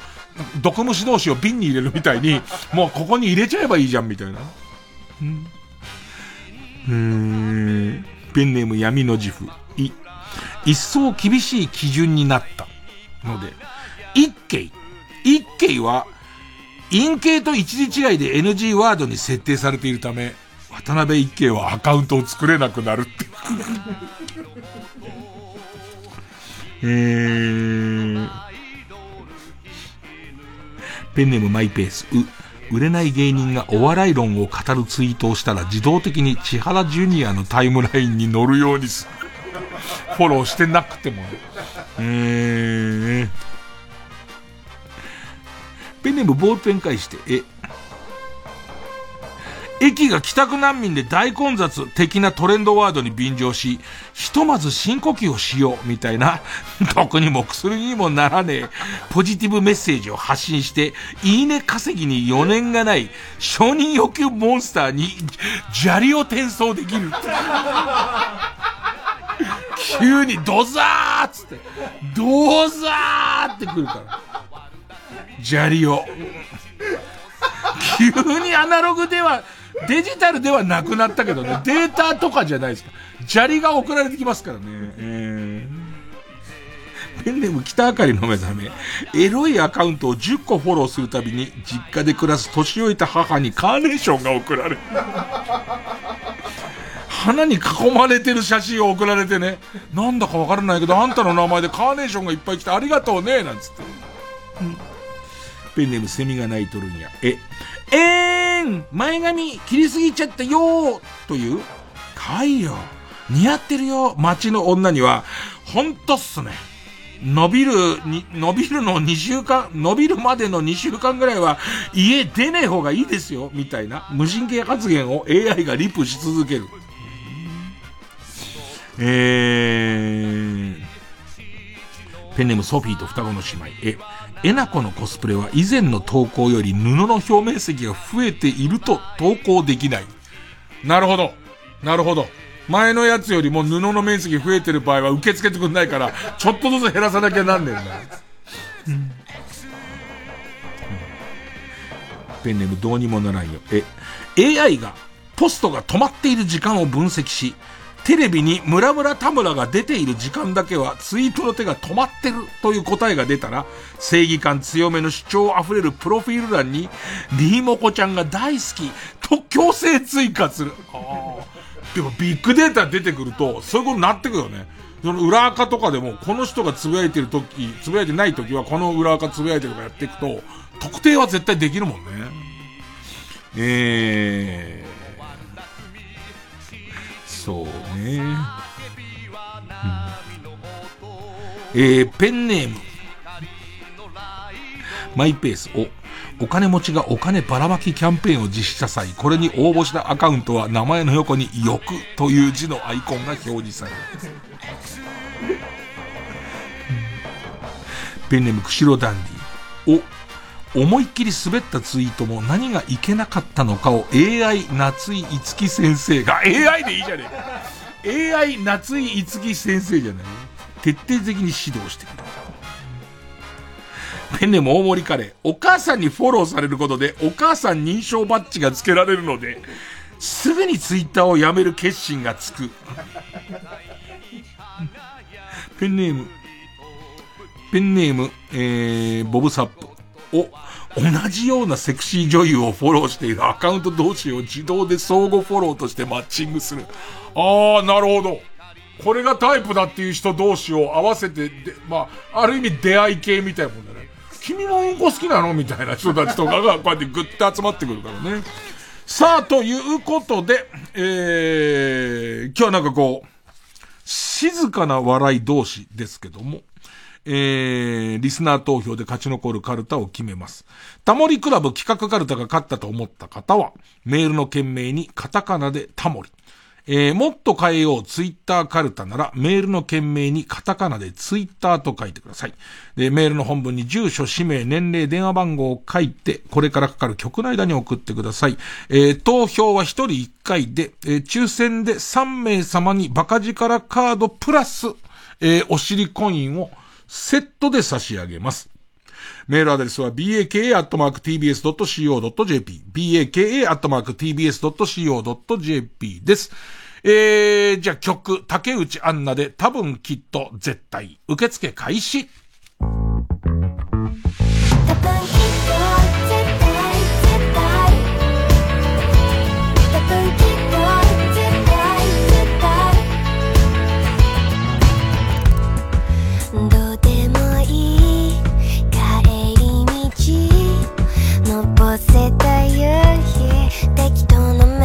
メロディー黄昏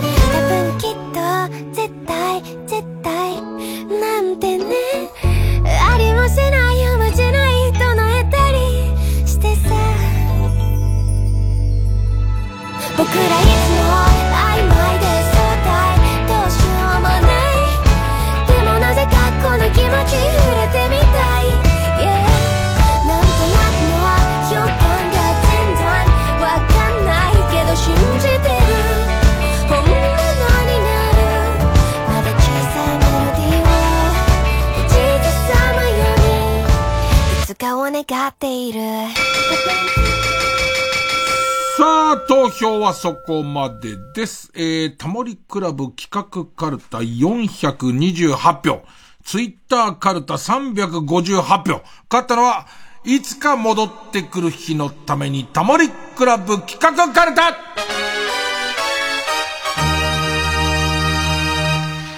いやーなんか、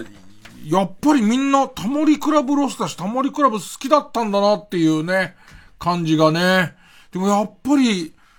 タモさん以外でできる人が全然思いつかないね。ああいう番組ができる人になりたいけどね。さあ、えー、ということで、えーと、勝ったのはいつか戻ってくる日のためにタモリクラブ企画カルタ、えー作業に進みます。負けたもっと変えようツイッターカルタは予選ブロックに戻り引き続きあ行の募集になります。さあ、えー、このタモリクラブにチャレンジする挑戦者のカルタはこちら。まだいけるサメ映画カルタ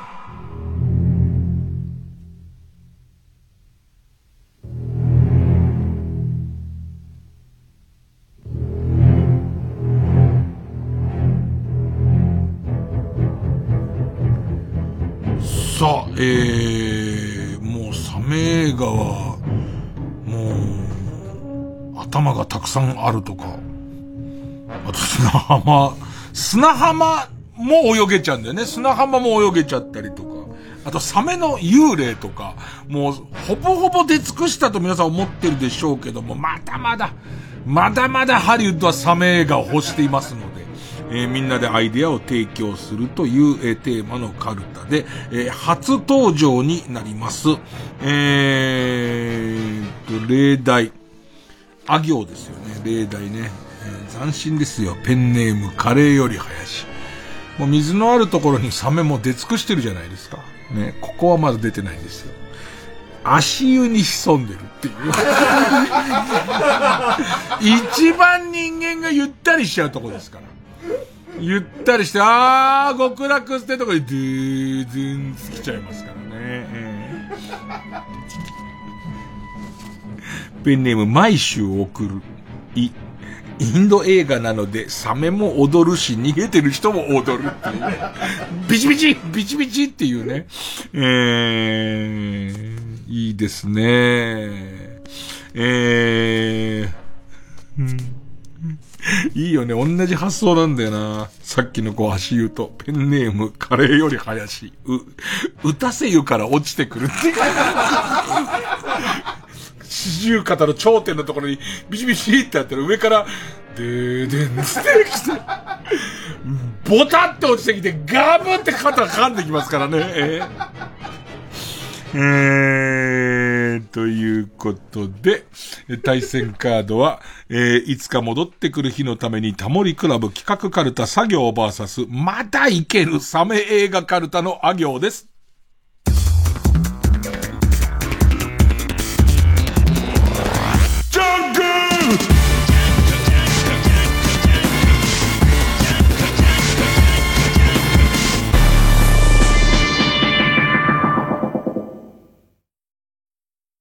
TBS アナウンサーの日々真央子です。地球温暖化や気候変動を抑えるためには、社会全体が協力して、脱炭素を実現していかなければなりません。TBS では2023年度に放送センターなど主な施設のカーボンニュートラルを達成します。さらに、水素で動く世界初の中継車、地球を笑顔にする車を導入するなど、CO2 排出の削減に取り組んでいきます。また、SDGs キャンペーン、地球を笑顔にするウィークなどを通じて、貧困や教育、ジェンダーといった様々な社会課題について発信するとともに、その解決を若者たちとタッグを組んで目指すコミュニティ、地球を笑顔にするアクションも動き出しています。SDGs は誰一人取り残さず、安心して暮らせる地球にするための目標です。私たちと一緒に小さな一歩から始めてみませんか？詳しくは TBS サステナビリティで検索してください。ここで宇宙魔王のパープルグレイをお聴きください。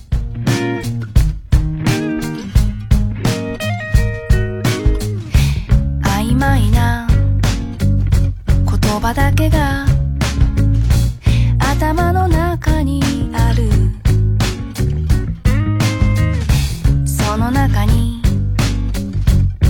れだけの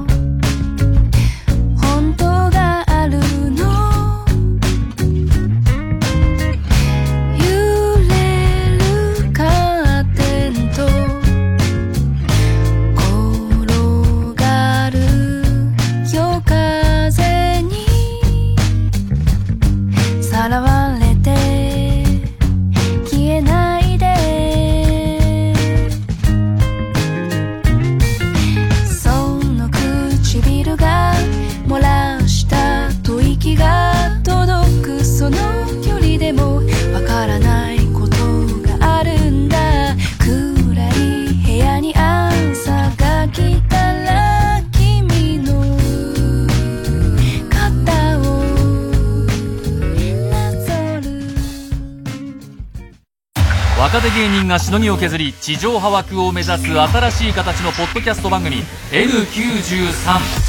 岸高野の豚ピエロ。パンプキンポテトフライの剣。吉井正夫の今何してる？腹立ちの最果ての先生。金の国の卵丼。ぶりこの5番組合同イベントが9月13日水曜日に開催決定。場所はザ・高円寺2で夜7時開演会場チケット配信チケット販売中。詳しくは TBS ラジオのイベントページで。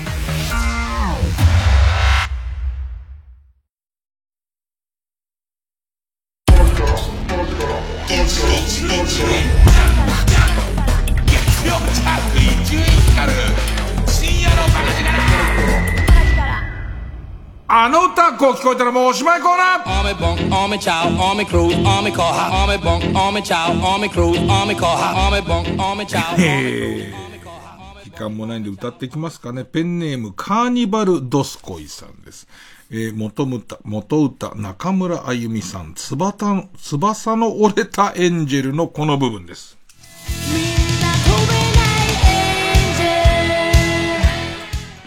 みんな飛べないエンジェルに僕は聞こえますけどね。こういう風に聞こえた。保冷剤からエンジェル。まあ、変なジェル出ますけど、保冷剤から。ヘンジェルとは言わないでしょ。変なジェルとは言いますけど、ヘンジェルって言い方僕ないと思うんですよね。えー、えー、ペンネーム、ボールペン返して、元歌、西田敏行。もしもピアノが弾けたならのこの部分です。もしもピアノが弾けたなら姉のセフレがくれたニラ。うちで作ったやつだからなのかな。えー、ペンネーム山伏の息子、元歌、岩崎宏美。シンデレラハネムーンのこの部分です。いつでも二人はシンデレラハネムーンムーンだけ残すのなしだぞって言ったじゃないですか。ね。まあ、なしだぞってことはありなんでしょうけど、ね。えー、いつでも二人はシンデレラハネムーン、こういう風に。山道、車で、ヒグマをハネムーン。ムーンなんなんだよ、だから。ヒグマをハネムーンとかないんだよ。ハネムーンっていうのは別に跳ねってきたら全部そういう、かかり結びみたいにそうやって終わるわけじゃないんだよ、みんな。うん、えー、えー、じゃあ、ラストです。ペンネーム、こめかみベアクロウ。元歌、相川七瀬、夢見る少女じゃいられないの、この部分。夢見る少女じゃいられない捨て身の動物が離れない バイクに捕まっちゃってるから。バイクにがっちり捕まっちゃって、こっちこのまま高速入ってやろうと思ってんのに。えー、まあ暑いですからね、聞き間違い起きた場合にはメモって送ってください。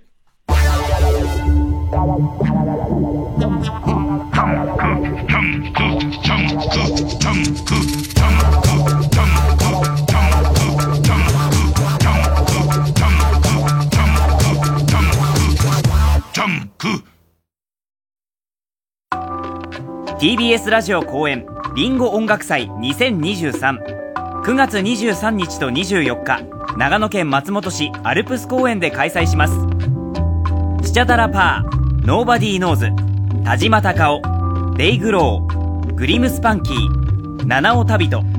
ヒミ夜逃げサナバガンインシストドングリズ呂布カルマオキテポルシェ他100組以上が出演。15年目の今年も松本でお会いしましょう。詳しくは TBS ラジオホームページのイベント情報まで。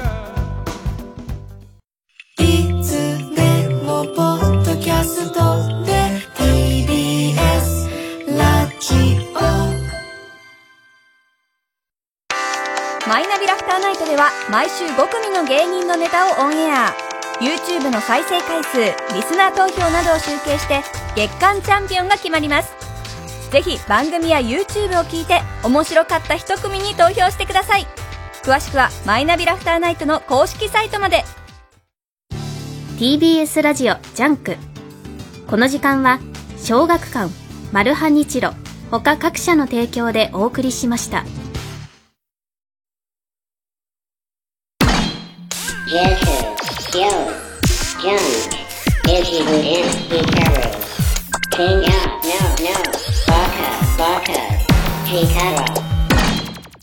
さて、ベストバイをちょっと。ペンネームコスプレとメガネは最後まで外すな。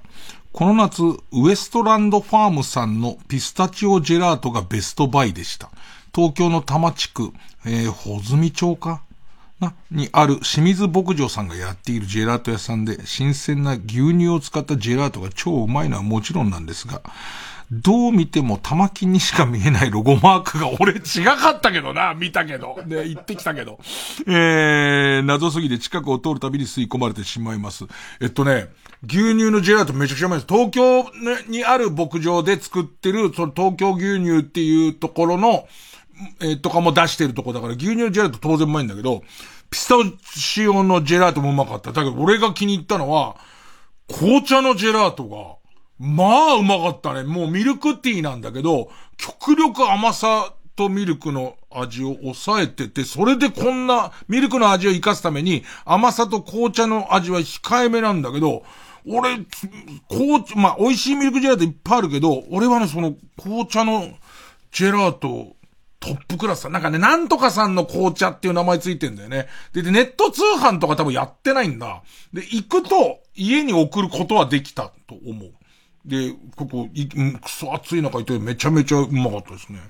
えペンネーム、記事に間でシーマ。こんにちは、毎週ラジオ楽しく聞いています。グミッシェル。グミッシェルは、甘露株式会社が発売しているグミキャンディーですが、これが何とも言えない食感なんです。私は20年、20数年生きてきましたが、それなのにこれが何とも言い難く、どんな食感かをうまく言葉にできません。えー、っと、外側はバリッと中はしっとりとか甘露株式会社のホームページには書いてありますが、そんなやわな表現ではないと思います。えー、っと、私はお土産でいただいたんですが、えー、価格は6個入りで1000円らしく、そうなのね、6個入りで1000円らしく、正直自分で買うのはちょっとですが、誰かへのお土産なら、ということで買ってきて、河野くんの前にもあるんですが、要は、プレッツェルっていう、昔、なんとか大統領が喉に詰まらせたでおなじみのアメリカのプレッツェルってあの菓子、ハート型の菓子の形のグミで、で、グミを周りを、いわゆる糖衣で包んだんだよね、その糖で。で、ちょっとじゃあ、河野さん言ってくださいな。河野さんオレンジ味のやつ。いただきます。はい、どうぞどうぞ。はい。うん俺も一個試食したんで、俺もちょっとレモン味でね。なんかね、確かに。食べ物の褒め言葉として合ってるかどうかわかんないけど、気持ち悪い。っていうかね、笑いなく、気持ち悪いかっこ笑いって感じなんで、周りが、うんなんだこれそうガリガリの砂糖菓子なのに、中急にグミなのね。で、中から、グミと砂糖菓子の破片が口の中で一緒になってくんだけど、グミ自体はちゃんとレモン味とかオレンジ味とか、しっかりしてんだよね。だから、えっと、書き言葉ではなく、ね、その、うんかっこ笑い、かっこ笑いだよね。気持ち悪い。気持ち悪いって初めての感じなんだよね。で、だからこれ6個で1000円は高い。間違いなく高いんだけど、でもなんか、んもらったら、あ、これなんだって感じ。他に似てる価値はないよね。ないですね。グミ、グミを、外を、いわゆる硬い砂糖の膜で包んでて、で、それがもうバリバリ言いながら。で、あの、バリバリは口の中刺さるぐらいのバリバリなんだけど、だから割ったろうと思って噛んだ途端に、なんかぐにゅっていくから、あ、ごめんごめんごめんごめんごめんってなる ね。本気でぶん殴ってごめんっていう感じにはなんだけど。へえ、甘露なんだ、グミっていうの。なんか、えっと、販売した東京の2店舗だけですぐ売り切れちゃうんだそうです。へえ、あ、でも確かに、話の種にみんなで食ってみよう。グミ自体の味うまいもんね。グミ自体の味はうまいから、その感じは、すごいわかるなあと、おばさんおじさんから、島スペイン村のチュロスがめちゃめちゃうまいって言うね。ついこの間行ったばかりだから、今言われても。さすがにもう、もう、ししばらくは行かないからね。えー、あ、俺寝ます。すいません。俺寝ますわ。あるあるあるどこにある？アルネットホームアルネットホームは埼玉を中心に27カ所の展示場自由設計の家づくりならあなたの街のアルネシリーズ原点となる「スター・ウォーズ新たなる希望」のシネマコンサート開催。映画全編上映に合わせジョン・ウィリアムズの音楽を生演奏。TBS ラジオ主催「スター・ウォーズ新たなる希望シネマコンサート」9月30日東京国際フォーラムで開催。詳しくは TBS ラジオホームページのイベント情報まで。TBS ラジオ。成瀬ここみです。私のファンクラブ誕生を記念してイベントを開催。詳しくは TBS ラジオのホームページまで。ブルルンハニートラップ !3 時です。